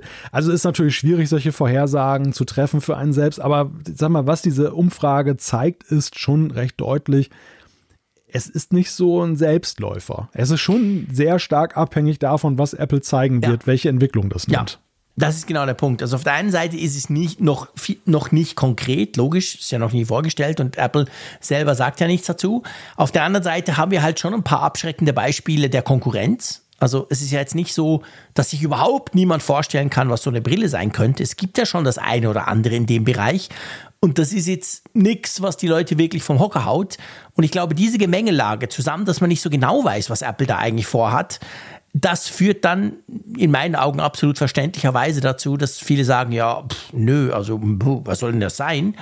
Von dem her ja, mal abwarten. Wir werden natürlich die Fragen zu den Highlights der WWDC dann in einer Woche auch wieder stellen, beziehungsweise in dem Fall jetzt knapp in zehn Tagen. Aber das ist ja eigentlich nur zwei Tage später, merke ich gerade. Von Donnerstag auf Samstag ist ja gar nicht so schlimm. Stimmt. Also dann stellen wir das natürlich nochmal und dann werden wir mal sehen, ob schon die Keynote allein vielleicht den einen oder anderen dazu bewogen hat, dass er das positiver sieht. Genau, das schauen wir uns an. Was wollen wir diese Woche wissen? Ja, diese Woche wollen wir wissen, nutzt du die iCloud zur Archivierung deiner Fotos? Habt ihr die Möglichkeit ja, nein oder weiß ich nicht, keine Ahnung. Die Fotos gehen irgendwo hin im Internet. Das könnt ihr natürlich auch entsprechend klicken. Alle, alle ausdrucken auf den Tintenstrahldrucker. Genau, alle ausdrucken irgendwo, USB-Stick, was auch immer. Kann man natürlich auch, äh, Dias, Dias nicht vergessen, stimmt. Oh, ja. Das war ja das große Archiv früher. Dias. Diakästen, das kennen die Älteren noch ge- unter genau, uns. Genau. Und dieses Geräusch, das diese Dinger gemacht haben beim Einlegen. Ja. Weißt du, so dieses, wenn, wenn so Ja. quasi das Dia vor den, ich glaube, vor die Linse oder vor, vor die Lampe geschoben wurde oder so. Ah, meine Güte. Großartig. Ja, ich bin alt, ich weiß. Also komm, lass uns schnell das Thema wechseln und fliegen wir schnell rüber zu den Zuschriften aus unserer Hörerschaft. Genau, ich äh, fange mal an mit Thomas, der hat uns eine sehr lange Zuschrift geschickt. Und äh, ja, da schreibt er, es geht um die Apple Watch und äh, Genau. Um die älteren dann auch dann die ersten Apple Watches. Und er schreibt, bis vor wenigen Monaten waren es immer Watches ohne SIM-Karte. Das war nicht erforderlich, da das iPhone ja immer dabei war. Mit der Ultra hat sich das natürlich verändert. Also es geht jetzt um seine, seinen Use Case, den er da Genau. beschreibt. Und dazu schreibt er außerdem, mir fällt auf, dass ich nun doch sehr bewusst das iPhone zu Hause lasse, da ich ja mit der Ultra bestens ausgestattet, erreichbar und informiert bleibe. Mit einer SIM ist die Watch natürlich ohne iPhone zu benutzen. Das zumindest ist die Theorie. Die Praxis sieht leider anders aus und ich muss sagen, dass mich dieser Punkt verwundert hat, als ich die Ultra neu hatte. Heute ärgert es mich nach, nach gerade. Nicht wenige Apps, die sowohl auf Phone und iPhone und Watch laufen, funktionieren auf der Watch nur, wenn sie Verbindungen zur iPhone-App aufbauen können. Das widerspricht der Autarkie der Watch natürlich grundlegend, da zur Autarkie eben die Grundständigkeit der Apps auf der Watch gehört. Und dann schreibt er weiter, die Autarkie der Watch ist aus meiner Sicht absolut erstrebenswert und passt für mich persönlich auch gut in meine Workflows. Tatsächlich glaube ich aber, dass wir noch sehr weit davon entfernt sind. Gleichwohl teile ich eure Auffassung, dass die Ultra durch Akkulaufzeit, durch Displaygröße und Qualität, durch Robustheit eine gute Basishilfe sein kann. Andererseits ist das iPhone die Cash Cow im Portfolio von Apple, wenngleich die Services sicher immer stärker werden. Warum sollte man also ein Device vertreiben, welches die eigene Cash Cow angreift? Aus rein ökonomischer Sicht wird die Watch erst dann vollständige Autarkie erhalten, wenn das iPhone rein ökonomisch zu den Pure Docs wird und die Frage beantwortet werden muss, was an dessen Stelle tritt. Die Brille, die Uhr, ich finde das eine super spannende Zuschrift vom Thomas. Und zwar, einerseits ist natürlich eine, eine Antwort auf unseren äh, Test der, der, Apple Watch Ultra, den wir vor einigen Sendungen gemacht haben. Auf der anderen Seite ist ja das ein Thema, was uns beide auch immer wieder bewegt. Diese, diese, diese Autarkie-Geschichte. Kann man die Apple Watch und speziell die Ultra, weil die sich irgendwie mehr anbietet noch, kann man die nicht autark brauchen? Kann ich nicht das, was der Frick so Daily Business macht, wenn er unterwegs ist, würde das nicht reichen, nur die Uhr mitzunehmen? Und ich finde, er hat das schön beschrieben, dass es eben eigentlich nicht reicht. Ich falle auch immer wieder oder stolpere, was heißt, ich stolpere immer wieder genau über diese gleichen Probleme, dass ich denke, ja, ich habe die App ja drauf, kein Problem. Und kaum äh, bin ich weit genug weg von meinem iPhone, merke ich, ah, shit, diese, genau die App läuft ja gar nicht so richtig autark, das geht ja gar nicht. Und ähm, da ist auch natürlich die Frage, die er am Schluss bringt, so quasi, ja, aber hey, würde sich denn einer eine Apple Watch kaufen statt ein iPhone? Also ist das eine Angst, die Apple haben muss und drum beschränken sie das Ganze? Wie siehst du das? Naja, es ist ja eher so, dass es ein Developer-Problem ist an der Stelle. Nämlich, dass äh, die Fähigkeit der Apple Watch, autarke Apps anzubieten, die suggerierte seinerzeit bei der Vorstellung, dass das jetzt einfach so eine Entwicklungskurve ist, dass alle Apps, mhm. sobald du ein Update damit machst, dann eben auch ja. autark auf der Watch funktionieren können. Was sie aber mitnichten tun. Es ist eigentlich eher so eine extra Möglichkeit, auch gekoppelt an diesen Watch App Store. Und die Mehrzahl der Apps funktionieren nach wie vor so, dass die Entwickler gewollt das so ange angelegt haben, dass sie gar keine autarke Apps programmiert haben, sondern einfach ihre iPhone-App erweitert haben um eine Watch Extension. Und ja, das ist so ein bisschen das Problem, dass, dass, dass Apple. Mhm. Also Apple kann quasi gar nichts dafür. Äh, jein, jein. Ja, ich sag mal, die Plattform Apple Watch ist, scheint nach wie vor nicht attraktiv genug zu sein für Entwickler, dass ja. sie eben dann diese Autarkie selber anstreben, dass sie ihre Apps an, anfassen und sagen, komm, ich baue die jetzt neu auf und dann ist sie unabhängig, sondern sie wertschätzen immer noch diesen Komfort, das als Nebensache zu machen. So ein bisschen so wie diese mhm. Universal-Apps, die sowohl auf iPhone als auch auf iPad laufen, wo du ja dir dann nicht die große Mühe machst, dann extra ein UI für das iPad anzubieten, sondern es ist einfach nur eine große Version dann von der, deiner mhm. iPhone-App. Ja, genau. Ja, und das ist, das ist, glaube ich, so ein bisschen das Problem. Das, für den Nutzer ist es aber leider nicht wirklich ersichtlich. Also er kann es nur davon ableiten, ja, genau. dass er erst die iPhone-App installiert hat und plötzlich taucht die Watch-App auf, ohne dass er was dafür getan hat. Das ist ja. meistens so das Indiz, beziehungsweise wenn, mhm. du es aus dem Watch-App Store runterlädst, hast du eine gute Chance, dass es eben autark auch funktioniert. Ja, ja, ja, ist ein guter Punkt, genau. Also ich finde es spannend, was du sagst. Genau, also es wäre mehr möglich. Apple hat da nicht zwingend, es ist nicht so, dass Apple das alles zugenagelt hat und das gar nicht richtig funktioniert. Das sehen wir an den Apps, die eben wirklich autark programmiert wurden. Die funktionieren eigentlich großartig zum Teil. Aber eben, viele machen es nicht, weil es Aufwand ist, weil es vielleicht, ich meine, man darf ja auch nicht vergessen, nicht jede Apple Watch ist ja automatisch autark. Das kommt ja noch dazu. Klar ist die Apple Watch Ultra rein technisch in der Lage, eine eSIM zu haben. Das heißt, der ganze GSM-Funkzeug ist da drin. Aber eben, du brauchst dann zuerst mal noch eine SIM-Karte, je nachdem ein Abo, je nach Abo ein Aufpreis und so weiter. Und das haben ja wahrscheinlich ganz viele nicht. Also auch das schränkt natürlich die Zielgruppe der Leute, die sowas überhaupt nutzen können, nochmal massiv ein. Ja, und auch, dass es sich für den Entwickler lohnt, ne? also den genau, Aufwand auf sich ich, zu nehmen. Das meine ich. Also das ja. musst du ja genau überlegen, für wen programmierst du denn so eine App, die, die natürlich komplexer ist, als wenn es nur so eine Companion-App zur normalen iPhone-App ist. Genau. Also ich sehe es an meinem eigenen Nutzerverhalten. Das, was ich auf dem iPhone als App habe, nutze ich nicht zwangsläufig auch auf der Watch. Das heißt, du Ja. hast schon mal eine sehr kleine Fraktion, wenn du vom iPhone Absolut. herkommst, äh, der deiner Nutzer, die dann eben auch dann die Watch-Komponente nutzen. Und davon wiederum, wie du gerade sagtest, ist es nochmal eine Fraktion, die auch nicht sehr groß ist, die dann eben dann auch die Mobilfunk-Variante aktiv nutzt und damit ja. Ja. dann überhaupt diese Vorteile dann auch rauszieht. Genau, ja, ganz genau. Gut, kommen wir noch zum Enno und der Enno schreibt. Als einer der jüngeren Hörer, zwölf Jahre, verfolge ich euren Podcast seit der letzten WWDC und es vergeht kein Donnerstag, Rückfahrt vom Chor, ohne den Apfelfunk. Auf meinem iPhone ist die Bildschirmzeit eingerichtet. Was Apple leider nicht anbietet, ist ein Lockscreen-Widget oder eine Live-Activity, die mir anzeigt, wie lange ich mein Handy noch nutzen kann. Also zum Beispiel noch x Minuten bis zum Erreichen des Tageslimits. Gibt es dort irgendwelche Drittanbieter-Apps oder ähnliche, die das hinkriegen?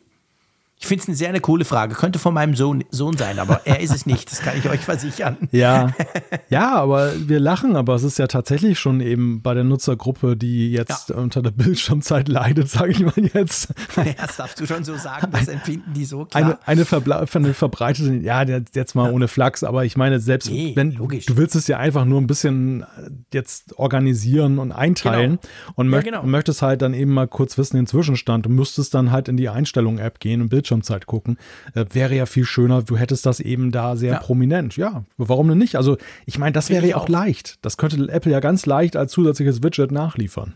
Ja, absolut. Und ich verstehe auch nicht, ich meine, das ist eine zentrale Funktion, das ist eine für uns Eltern, sage ich jetzt mal so, eine mega wichtige Funktion, aber für euch ja auch als junge Nutzerschaft. Und ihr wollt ja wissen, wie viel Zeit habt ihr noch? Diese Diskussion habe ich immer wieder, dass dann, ich glaube, wie ist es, ne? es kommt dann irgendwann mal die Mail, du siehst, ich weiß es gar nicht, ich bin dann der, der es immer ablehnt oder annimmt, wenn, wenn meine Ja. Kids mich darum fragen.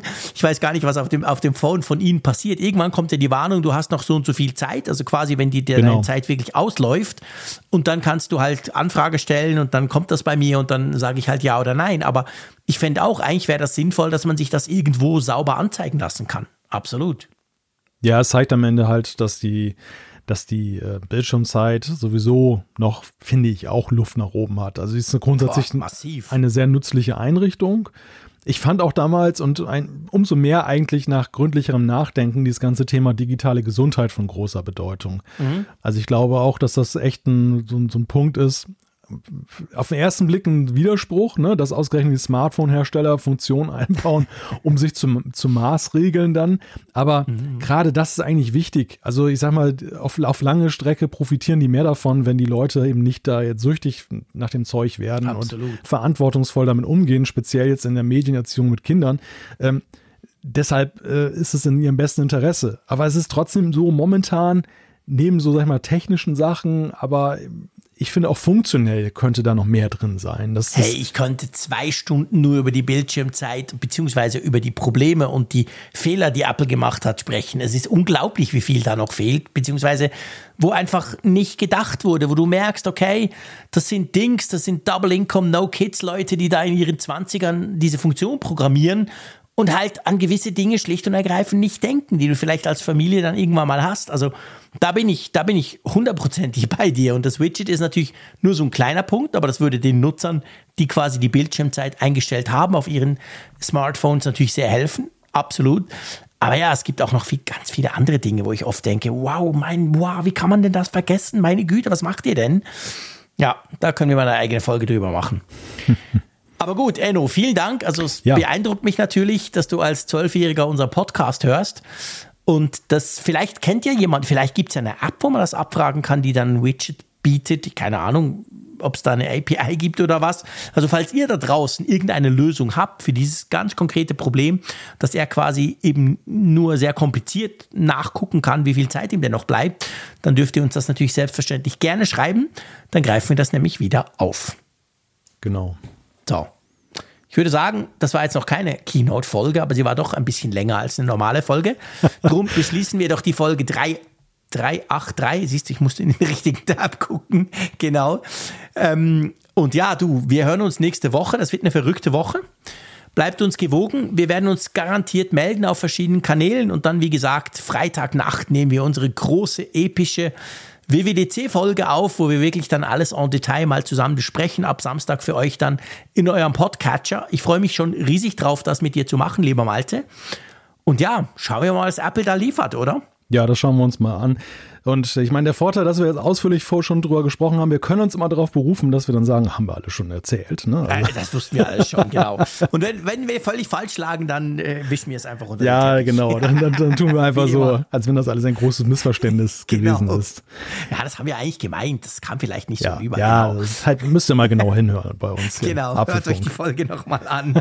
Und wir erschlagen dann alle mit einer Drei-Stunden-Folge. Nein, wir schauen mal. Ja. Ähm, ich bin auf jeden Fall sehr gespannt drauf ja, hey, macht's gut, passt auf euch auf und schaut auf jeden Fall am Montag diese Keynote. Ich glaube, es könnte sich lohnen. Und ja, bis bald. Tschüss aus Bern. Was kein Missverständnis ist natürlich, dass unser Sponsor wieder mit von der Partie war, NordVPN. Äh, falls ihr euch das Angebot angucken wollt, nordvpn.com slash Apfelfunk. Ja, was Jean-Claude gesagt hat ansonsten. Und äh, wir hören uns another day. Tschüss von der Nordsee.